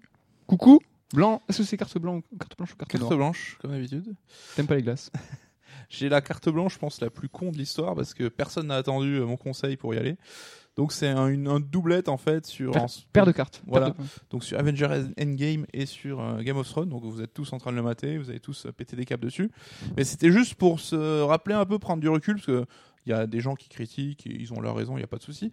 Mais on vit quand même dans une époque où, si comme nous, vous avez été élevé à la pop culture et euh, au manga, comics, etc., on vit une époque quand même super. Et on a la chance aujourd'hui de- de- d'être en plein milieu de la conclusion de deux grandes sagas qui ont respectivement pris 11 ans et 8 ou 9 ans, je crois. On kiffe, c'est trop cool. Et euh, voilà, faut pas l'oublier, c'est quand même, euh, on- il faut en être conscient. Euh, et donc ça fait plaisir. Voilà. Tu veux juste euh, en placer une en mode, euh, faut qu'on prenne conscience de- d'où on est et de ce qu'on vit. Ouais, mais jour tu vois, c'est comme je te disais, c'est toi qui me fait penser à ça quand on en parlait sur, je sais plus, Discord ou quoi, où tu me disais putain, genre on va faire quoi de nos vies maintenant, genre. Qu'est-ce qu'on va attendre? Ouais, qu'est-ce qu'on va attendre comme truc de ouf? Bon, même s'il y a Star Wars 9, enfin, ça reste quand même une année de ouf, 2019. Mais ouais, ouais, c'est, tu vois, enfin, sans parler de, de- d'engagement dans 11 ans, de genre des films Marvel, enfin, je me suis pas engagé perso, j'étais pas, c'est pas aussi fort. Mais euh, tu vois, tu te dis, est-ce que, genre, pour les 10 prochaines années, je vais me replonger là-dedans? Est-ce que je vais être aussi. euh, J'ai tellement hâte de savoir qu'est-ce que c'est ce- la nouvelle, euh, tu vois, grande saga à suivre ou là, parce qu'on a vu des acteurs tous vieillir, hein, que ce soit dans, le MCU ou Mm. dans Game of Thrones, des, des- des gamins qui avaient 9 ans et qu'aujourd'hui en, en ont 21. C'est ouf, c'est complètement dingue. Et Ouais. euh, c'est quoi, comment on va se projeter? C'est quoi cette nouvelle grande saga? J'ai trop hâte de savoir ce que Ouais, c'est. puis rappelez-vous, enfin, il y a 8 ans, 11 ans, vous étiez où? Vous faisiez quoi? Quel âge vous aviez? Qu'est-ce que vous faisiez de la- votre vie? Enfin, ça nous a accompagnés. C'est vrai que les séries ont ce- cette capacité-là. Et Marvel, en déclinant son univers par euh, une narration un peu sérielle, a pu récupérer aussi ce côté. euh, bah, ça fait partie de ta vie, c'est des persos qui t'accompagnent et tout. Évidemment, personne n'est en train de parler de chef du cinéma ou d'Oscar ou quoi que ce soit. hein. Puis c'est même pas le, le point. C'est hein. pas le propos, mais ouais, enfin, pour ceux qui euh, aiment ça, qui aiment la pop culture et tout, on a quand même, on vit dans une époque. euh, Moi, j'ai eu un sentiment euh, justement sur Endgame pendant, pendant la, la séance où euh, j'étais vraiment inconsciemment, tu vois, dans une prise de conscience où je me disais putain, mais qu'est-ce qu'on est en train de vivre? Un aboutissement d'un fantasme. Et c'est au-delà de l'aboutissement d'un fantasme, c'est qu'on vit quelque chose que les gens qui ont créé ces grandes figures euh, du comics à l'époque ne pouvaient pas l'imaginer. Mm. Euh, quand en fait euh, Spider-Man a été créé, quand euh, Iron Man, Captain America ont été, ont été des comics papier, et que les gens, quand ils lisaient ces comics, que les créateurs de comics, jamais ils ont pu se dire, ou peut-être qu'ils se sont dit un jour il y aura des films et tout, ça sera possible, mais jamais ils pourraient se dire qu'on a fait sur grand écran plus fort et plus spectaculaire que ce qu'ils peuvent eux imaginer sur papier. Ouais. Et en en faisant l'événement euh, culturel et populaire euh, de l'année. C'est-à-dire qu'on vit quelque chose que les créateurs ne pouvaient même pas escompter. C'est comme si aujourd'hui, et puis j'ai essayé de trouver un comparo, je me suis dit, mais qu'est-ce qui, po- comment on pourrait nous le, Je pense le- que les le- le lecteurs du Seigneur des Anneaux ont dû vivre ça aussi au moment où Exactement. l'adaptation. Et si nous on se dit, ben nous on a vécu la création de Mario, de Sonic et de ces grandes figures du jeu vidéo qui est aujourd'hui notre passion euh, première et la plus, euh, tu vois, euh, intense. Eh ben c'est comme si dans 40 ans ou 50 ans, il va, il y aurait, je sais pas, tu vois, de la VR ultime où le mec en fait il vit Mario et il est Mario et il- Ouais. il, il saute, il vit, il est dans le royaume champignon et il le vit avec les senti avec je sais pas les odeurs, les et, et tu vois, je peux même pas le formuler parce que je sais pas. Ouais. Et c'est exactement ça. C'est que eux, ils, ils pouvaient pas imaginer qu'on allait vivre ça. Et puis j'ai eu cette espèce de recul. Je me suis dit putain, c'est tellement mortel. Et ce qui est marrant, c'est ceux qui ont genre, je sais pas, 10, 15 ans, ils sont nés avec ça, pour eux c'est normal. Et c'est vrai que nous, on est quand même de cette génération où, comme tu dis, on l'imaginait pas, on l'a vécu, on l'a pris plein fer. Et on, voilà, arrêtons-nous deux secondes et apprécions euh, ce qui a été fait. Et puis euh, les gamins, tu le dis. C'est qui ces gamins qui ont grandi avec le, le MCU Putain, mais ils ont trop de chance. Les gamins qui Nous, on avaient... nous aurait dit ça quand on avait 10-14 ans. Non, mais On quand ils avaient dit- les câbles, quoi. Imagine-toi Iron Man 1 quand t'as 10, 10 ans. Donc aujourd'hui, t'en as 21.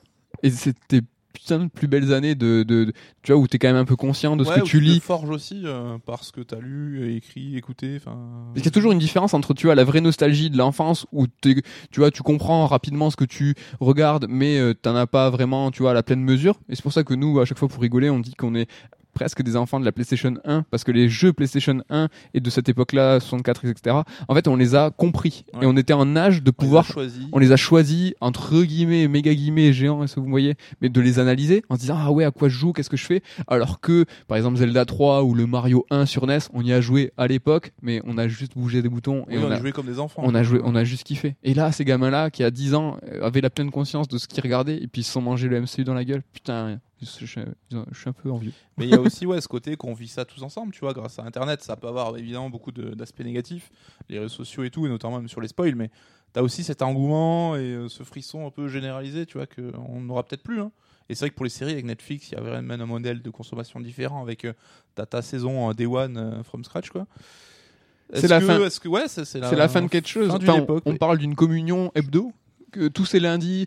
Mais tu vois par exemple le spoil qui euh, aujourd'hui un peu la grande crainte ça fait partie du jeu le spoil intégrante de l'expérience Game of Thrones c'est à dire que le dimanche soir si t'es pas tendu à 3h du matin en insomnie tu le regardes pas si tu peux pas te lever plus tôt avant le boulot tu le regardes pas donc t'as ta journée de lundi qui est euh, où il faut passer entre les balles Tu sais que tu vas pas aller trop sur Facebook. mais ça fait partie du jeu. Il faut se déconnecter de Twitter, Facebook. Il faut pas trop parler avec les potes et tout. Mais ça, on s'en souviendra. Bah, hier, on buvait un coup dans un bar.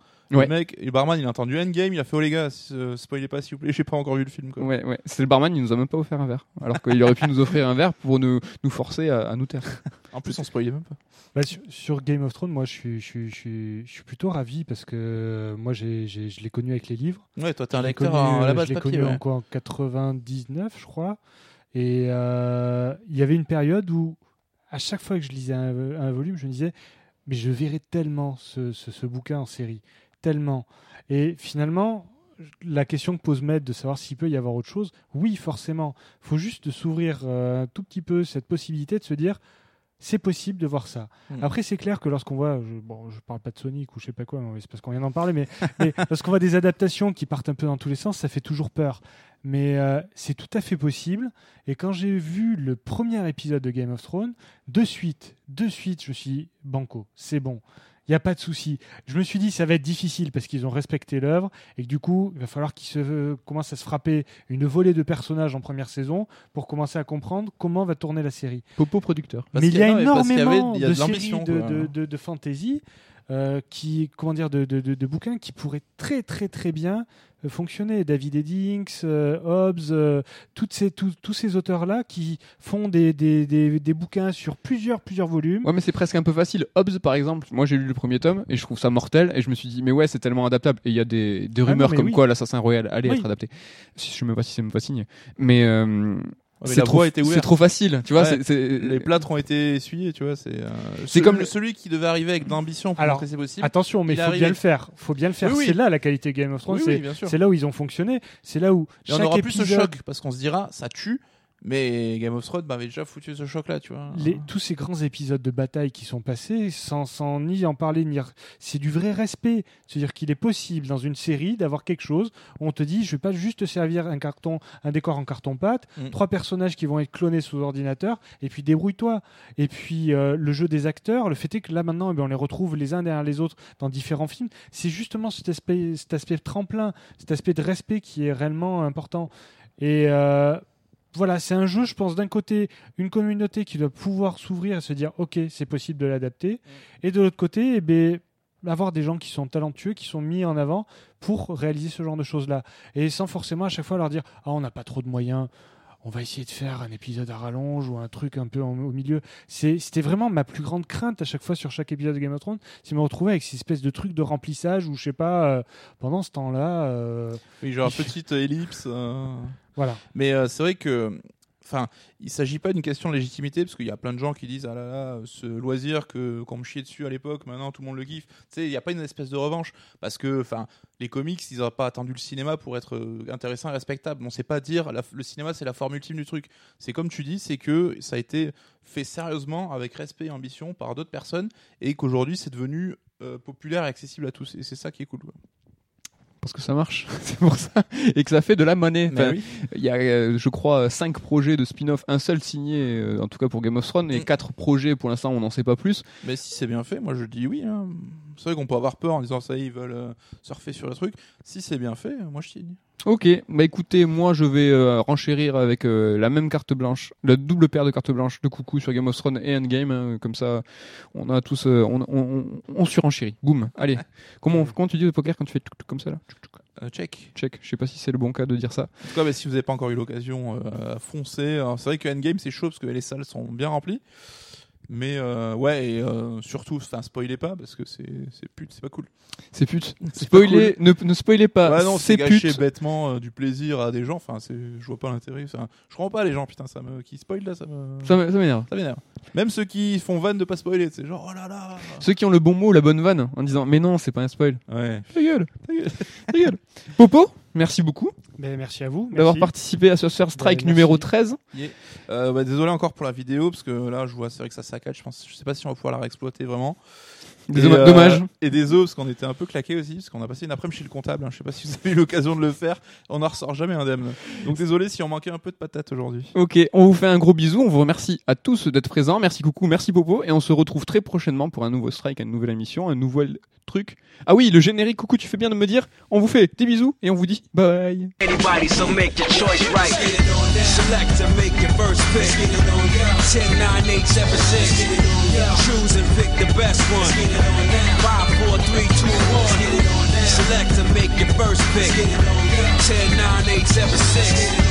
Choose and pick the best one. 5, 4, 3, 2, 1. Select to make your first pick. 10, 9, 8, 7, 6. Choose and pick the best one. 5, 4, 3, 2, 1. Select and make your first pick. 10, 9, 8, 7, 6. Choose and pick the best one. 5, 4, 3, 2, 1. One box could leave you messed up and fractured. Block these uppercuts, they may leave you captured. May the best fighter win and win again.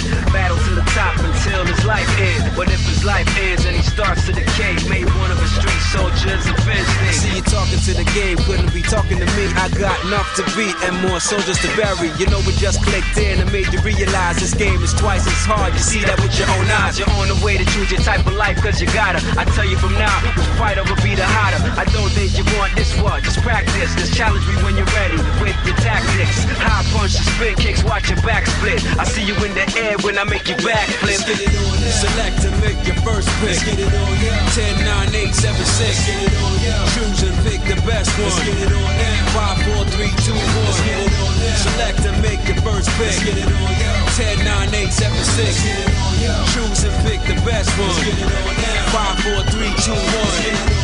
Select and make your first pick. 10, 9, 8, 7, 6. Choose and pick the best one. 5, 4, 3, 2, 1. Select and make your first pick. 10, 9, 8, 7, 6. Choose and pick the best one. 5, 4, 3, 2, 1.